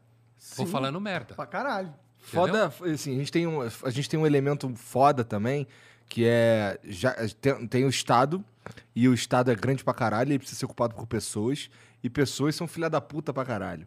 E aí a gente cria um, um, um lugar onde a corrupção é, é, é uma constante, né? Por isso que a democracia direta, na minha, na minha visão de democracia direta, é importante, porque você coloca mais checks and balances para as pessoas que a gente coloca lá, tá ligado? É, a, a discussão sobre a ampliação dos mecanismos de representação é uma discussão da teoria política mesmo. E, por exemplo, quando você cria, ah, você coloca, por exemplo, ah, treinamentos para pessoas de determinados grupos sociais, é porque o mercado, para o bem e para o mal, sem entrar no mérito, ele está se transformando em mecanismo representativo, entendeu? As empresas, elas decidem que elas vão fazer um treinamento para esse grupo social específico. E se a lei não tem nada contra a lei, ela pode fazer isso. E com isso ela ampliar o espaço na cadeia produtiva para um grupo que não estaria ali normalmente por uma série de razões. É um pouco de engenharia social. Ela está condicionando um grupo que ela escolheu a certa função porque tem ela achou riscos, favorável. tem riscos. Inclusive porque a empresa tem dono. Sim, Hoje ela está fazendo isso, amanhã ela pode fazer outra coisa. sim, Que ela tem dono. Ela não é mecanismo representativo. sim. Mas a sociedade ela vai se mexendo e produzindo mecanismos representativos que não são legítimos do ponto de vista da instituição do Estado, mas que acomodam demandas. Porque a sociedade está explodindo, cara. Tá. Os mecanismos representativos eles são menores do que as demandas. E, eles- e- e a gente está num. é, o nosso é, mecanismo político ele é desatualizado, lento, moroso e está corrompido. A gente está fudido, na verdade, se a gente fosse analisar a real. Mas a gente sempre teve fudido. É, Mas hoje, hoje em dia, será que a gente não está chegando naquele grande filtro? Que é algum- chega aquele momento onde a humanidade só se mata mesmo? Será que a gente não está chegando nessa porra? É, Eu não acho que. a gente- Eu não sei, eu não sou tão pessimista assim. Eu acho que a gente Eu sempre se não. fudeu e a gente vai resolvendo as coisas como dá. Entendeu? E eu vai também, ali. Eu sou é- otimista também, né? É, Eu sou otimista. Eu não acho que a real. gente. Não sei. A gente pode levar o planeta à exaustão e discussão como ambientalismo. Enquanto, você, enquanto os grandes países ricos e as grandes empresas não descobrirem como elas podem continuar sendo mais ricas com energia limpa, não decola isso. Sim. Mesmo que tenha problema. com certeza. É, com certeza. Porque a- a- as grandes empresas e os grandes países ricos não vão entregar equanimamente na mão do mundo todo, que é uma abstração, isso. Elas olham para o problema, elas querem resolver o problema, mas dentro de um enquadre em que a situação econômica e política não se transforme para elas. Entendeu? Então, tá bom, eu quero fazer energia limpa, mas eu quero garantir que nós vamos ganhar dinheiro com isso. Claro. Claro. Quem ganha dinheiro vai continuar ganhando dinheiro. É. É. Porque, assim, eles são bonzinhos até o ponto que não tá atrapalhando minha grana, né? Elas não são bonzinhos. Essa é a verdade. É, que... eles Não, são pois é, pois Ninguém é. bom. Tipo, empresas não são bonzinhas, elas são máquinas para ganhar o máximo de lucro possível. Não importa o- a moral envolvida no meio ali, eu acho. Não- É, imagina, sem dúvida nenhuma. Imagina se uma grande empresa americana, sei lá, para facilitar, eh, resolve investir numa grande empresa brasileira para produzir energia limpa e essa empresa começa a concorrer com a americana. Eu, Biden, não vou pôr dinheiro lá, eu prefiro pôr dinheiro nos Estados Unidos. Com certeza. Com certeza. Então, continua havendo o mesmo tipo de processo. Por isso que, às vezes, parece um concílio bizantino. É, eu, eu, sei lá, eu acho que pra gente alcançar um isso daí, um, vamos lá, já que a gente tá falando de empresas ou, ou, sei lá, a vida usando é, energia limpa ou fazendo esforço para de fato chegar nesse ponto, eu acho que a gente precisa ter uma evolução social que é as pessoas pararem de pensar só em si mesmos e pensar no que as pessoas precisam estar Isso vivas. não vai rolar. Mas isso não vai rolar. Ah, nisso eu sou pessimista. Pois é. Eu, eu, eu queria. Eu, eu gosto de acreditar que a gente vai evoluir para isso. Gosto de acreditar nisso. Mas, assim. eu não também tenho- gosto de acreditar no amor. É, mas eu não tenho. eu não tenho nenhuma. É que nem, que nem o Monark tava falando antes. Assim, eu acredito em Deus, mas se me perguntar por quê, eu vou falar que eu não sei. Eu, eu acredito nisso. Gostaria de acreditar nisso, na verdade. Gosto de acreditar nisso, mas eu também não vejo nenhuma. Um indício. Não tem um indício, essa é a verdade. Especialmente agora, nesse momento que a gente tá vivendo, a gente vê menos indícios ainda, né? Então, sei lá, acho que a gente tá fudido, essa é a verdade. É, não, mas assim, não, também não acho que a gente está mais fudido que já sempre esteve. Eu acho que a história não vai para lugar nenhum, a gente anda em círculos e a gente resolve o que dá para resolver naquele dia. Porque, porra, é muito, é muito escroto pra mim pensar que daqui a 150 anos a gente ia estar parado discutindo antivacina, tá ligado? Eu acho isso Só escroto. se tiver pandemia. Pelo amor, mas vai ter, né? Se não tiver pandemia, os 100 anos pra ficar antivacina vão ser normalmente ou gente muito esquisita ou riquinho natureba. Como Sim. era É que antes. acho que daqui 200 anos a vacina vai ser já uma tecnologia ultrapassada. Não, se eu falei vacina, É, eu podia falar sim, qualquer é. coisa. É. Tipo, É eu não queria estar daqui a 200 anos discutindo, porra, corrupção no governo, entendeu? Ah, isso, aí. pff, Meu Tá amigo. ligado? Porra. Meu amigo. Mas Você eu acho- quase virou um terraplanista. Mas parece. Pare... Eu não sei, isso, é um- isso assim, parece uma. É um, é um- eu gostaria que fosse uma etapa que a gente tá pagando agora e que a gente vai pagar aí mais, sei lá, uns 50 anos e que vai todo mundo entender que é uma merda Mas essa corrupção porra. sempre existiu, cara. Pois é, sempre existiu, mas é que a gente. Eu acredito. A corrupção é inata da- da- do próprio homem. Mas eu Isso gosto- É provável. Eu É. gosto de acreditar que a gente vai desenvolver um bagulho que, que assim, com, a- com o avanço da tecnologia e tudo mais, inteligência artificial, internet, interações sociais mais rápidas e tudo Esse mais. bagulho é uma droga? Não. que a gente vai desenvolver alguma coisa Ah. que vai. Que, que, que idealmente diminuiria. Porque assim, o meu grande problema. A gente fala, a gente fala bastante que é contra coisas do Estado, caralho. Mas na verdade a gente é mesmo contra. O meu problema de verdade é com, é com as pessoas que estão no poder e são os filhos da puta do caralho, entendeu? Esse é o meu grande problema de verdade. Sei. Porque assim, eu não me importo muito de. Por exemplo, eu não me importaria de pagar IPVA, IPTU, caralho, não sei o quê. Mas que, eu não, mas que eu não andasse aqui na rua, aqui no sinal, tivesse uma porrada de gente É, fudida, entendeu? Você reconhece é, a necessidade de existir o Estado, Pois é. mas você eu não, gostaria sou, eu, não, que ele fosse melhor funcionando. eu não sou o cara que. Eu não Sim. disposto. Assim, eu não sei se eu sou capaz, na verdade, de meter a mão na massa e fazer com que a vida das pessoas seja melhor. Então, assim, eu concordo com a ideia de que haja um poder que tá incumbido de fazer essa é porra. o que organiza a sociedade. Sim. Só claro, que quem né? tá lá fazendo essa porra aí é um filho da puta e sempre foi um filho da puta. Mas assim, eu gosto de acreditar que nós vamos desenvolver alguma tecnologia que vai melhorar essa É, porra. isso começa, por exemplo, por acreditar que talvez em 22 a gente ache um candidato que não seja Lula e Bolsonaro. Não, mas essa- é, que, é que a gente tá falando do futuro muito próximo e aí é foda. Não, mas aí que tá né? o problema. É sempre o futuro próximo. Porque o futuro distante, qualquer um pensa qualquer coisa. Tá, pra gente viajar, né? Mais É, o gostoso. problema é o próximo. Que É. eu, eu- alguém me mandou um meme agora no final do ano, que era muito bom, tipo na virada do ano, que era.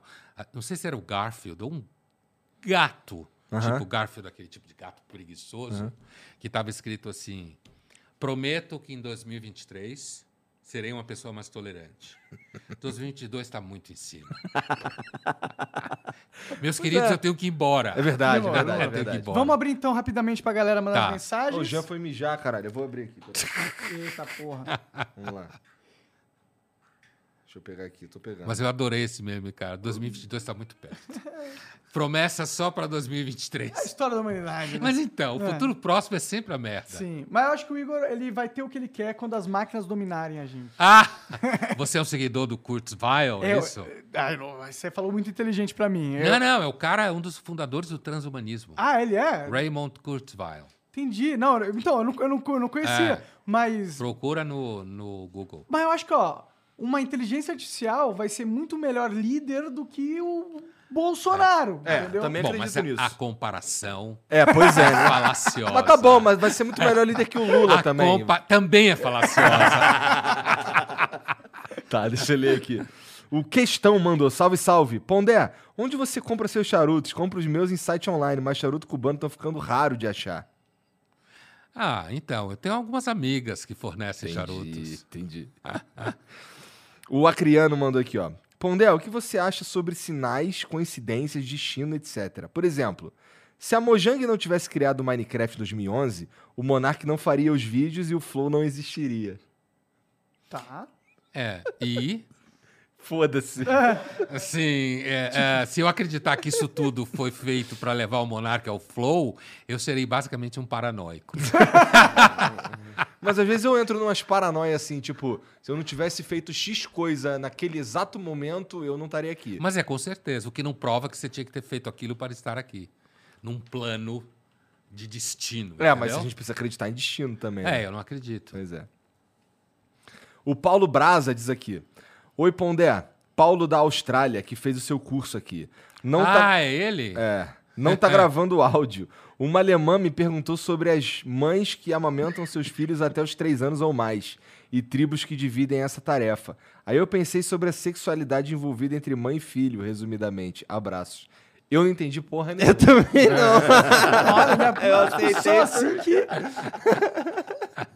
assim, Olha, sexualidade entre mãe e filho, Freud já dizia isso, né? Não, Mas não no sentido que você comer a sua mãe, mas no sentido que mamar pode dar prazer para criança. Entendi. Agora, Meio Game of partilhar- Thrones isso daí. Total. Ah, rolava um incesto. lá, Nossa, né? mas muito. Tem um monte de casos, na verdade. Jean, tem um áudio aí do Eric Hortolan. Ó, aumenta o volume aí de pertinho que vocês vão precisar. Achei que ia pegar na minha cabeça. Salve Flu, salve Pondé. Queria mandar o Bolsonaro e os cornos do pessoal tomar no cu, porque foi aprovada uma lei que reduz competição nos aplicativos, obriga custos, e o Uber Eats falou, vou colocar meu dinheiro em outro país, e muitos brasileiros aqui que faziam entrega no Uber Eats vão ficar sem renda. Eu sou um deles. É uma desgraça, vai tomar no cu. Ah, entendi, entendi. Tá entendi mandando todo mundo tomar no cu. É basicamente. passou-se uma lei no. Acho que o Bolsonaro sancionou, é que é, os, os aplicativos eles têm que pagar tipo um seguro para cada é, funciona, funcionário, para cada colaborador Entregador. lá. Entregador. Isso acabou fazendo com que o Uber Eats Saísse do Brasil. saísse do Brasil e ele meio que tá puto porque ele, ele trabalhava no Uber Eats e se fudeu por causa disso. É a eterna briga entre a tentativa do Estado controlar a relação de oferta e demanda e foder todo mundo, né? Geralmente fode todo mundo. né? Geralmente. O Murilo Jog diz aqui: boa noite. Acha que a citação de Honoré de Balzac, em que ele diz que por trás de toda fortuna existe um crime, é aplicável nos dias atuais, em que a euforia do empreendedorismo não mostra coisas nesse sentido? Só se meu crime fosse burro demais. Cara, meu crime foi amar demais. E você fala pra sua mulher, né? meu pai é um cara que pensa parecido com isso. Ele vê os caras assim com muita grana e fala: caralho, porra, esse cara com muita grana tem algum negócio aí, cara. Então, acho que a gente tem que. Duas coisas. Acho que o século XIX, que o Balzac está presente, viveu, né? Ele. O Balzac viveu, acho que nasceu em 1799, morreu em 1850, por aí assim. Viveu pouco. É, é um século bastante corrupto. Né? O capitalismo era muito corrupto. Como ainda é É. né? Você pode ter mais mecanismos de controle aqui e ali, mas há uma vocação à corrupção mesmo. Então o Balzac provavelmente via isso à sua volta, né? Não só ele. Agora eu tendo a suspeitar que em alguma medida ninguém consegue ficar muito milionário sem roubar. É verdade. eu tenho né? essa suspeita. Existem Você pode raras- até ficar bem de exceções. vida. Não, você pode até ficar bem de vida, né? Com a vida segura e tal. Mas rico pra caralho. Mas roubar, assim. roubar ou ser um filho da puta? Que, por exemplo, Jeff Bezos, ele pode ter sido um filho da puta em algum momento. Mas não sei se ele roubou. É, roubar, roubar, não sei. É. Roubar no sentido que tomou dinheiro de alguém, É. não sei. Mas ser oportunista, aproveitador, agressivo, acho. E o Bezos é um, né? É. Não querendo fazer dele santo, não é isso? Se for olhar Mas pra é um. estatisticamente falando, assim, sua maioria, as pessoas que chegam no poder, não falando só em dinheiro, em poder, normalmente eles não chegaram abraçando todo mundo. Provavelmente não. Eles chegaram pisando em muitas cabeças. Com Não, A certeza. maioria das pessoas, eu acho. É assim, a- a- e é claro que o Bezos é um fenômeno também histórico específico de uma virada do capital em direção a essas formas disruptivas, né?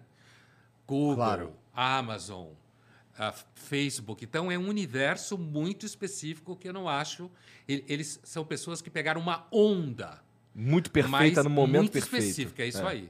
E, na- e ali tem aquele jogo, inclusive, é claro, do Facebook, por exemplo, sei lá, ou do Twitter, que o, o, o Talibã tem Twitter, mas o Trump não tem. É. É. Entendeu? É absurdo, né? E Talibã é foda, né? Mataremos todos. É. Eles são inclusivos. Eles são inclusivos, né? Mataremos todos, né? Então, assim, então você olha.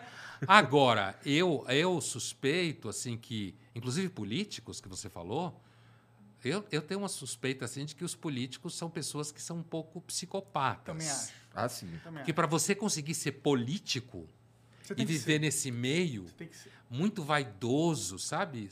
Em algum grau maior ou menor, tem algum nível de psicopatia ali. O fato de você achar que você é mais que os outros é um bagulho. Pode você achar que você tá apto pra mandar nos outros. Pelo é de isso aí. Então, é. Ah, eu sei o que, que você precisa É, não, na a- sua vida. Esse- ainda bem que eu tô concorrendo, porque É. a sociedade precisa de mim. Precisa de você? Eu preciso de você? Tá Quero que bom, você se então eu foda. quero que- Pô, eu quero É. que você saia da... Você acreditar que você é essa pessoa talvez se você for um pouco mais normal, você tivesse um pouco de dúvida É, de que a sociedade precisa de você desesperadamente. pois é. Eu sou um bosta e tenho dúvidas pra caralho, pô. De se, sei lá, se outras pessoas do meu círculo social realmente precisam de mim. Imagina o cara achar que. Eu, eu acho um pouco bizarro toda pessoa que acha que é o salvador da humanidade. Ou que ele tá na vida pra. Não, eu tô aqui pra ah, ah, mudar a vida de todo mundo e ser impactante, ser um cara. Mano. Tá, eu- algumas pessoas. Mas não é a forma com que eu vejo a vida. Eu não tô aqui pra ser.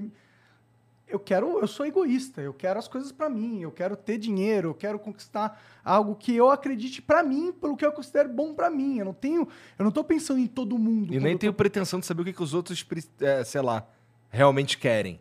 Não tem nem como. Como que eu vou saber, tá ligado? É aí que entra a, a psicopatia. O fato de você achar que você sabe. É, isso que eu quis dizer. É. O Kelber Monteiro diz: professor, o senhor acha que deveria haver algum revisionismo sobre esquerda, direita e centro? Porque utilizamos um conceito de séculos anteriores. Por que utilizamos um conceito de séculos anteriores para definir as relações políticas modernas? Eu- Se a gente for falar dos termos, a gente usa uma terminologia do final do século XVIII na França, né? da Revolução Francesa e dos Estados Gerais, que tinham um rei no, no- sentava no centro, tinham aqueles que eram ah, chamados de pântano, que era o centro, que aquele que estava jogando o tempo inteiro, tinha quem sentava à direita, que eram os representantes da nobreza e da burguesia, e tinha os que sentavam à esquerda do rei, que eram representantes do baixo proletariado, pequenos rurais, produtores rurais, descamisados e tal. É daí que vem a expressão, né? Agora, eu acho que a gente usa porque ela, de alguma forma, apesar de eu achar que ela é bastante ultrapassada numa série de coisas, ela é mais ou menos didática no É sentido fácil de entender, né? é de que você, olha, você acha que tem que ajudar os pobres, então você não está a favor do status quo da distribuição de renda. Você acha que a distribuição de renda tem que ser mantida do jeito que está, os mecanismos de produção do jeito que está, então você está a favor do status quo. Então acaba sendo didática de alguma forma, mas sem dúvida nenhuma não recobre o espectro do mundo, né? O, o Kelber Monteiro mandou mais uma. Pondé, como imaginar que a humanidade pode avançar se o progresso hoje não é uniforme entre as pessoas? Algumas pessoas, inclusive, preferem viver em ambientes não avançados tecnologicamente falando.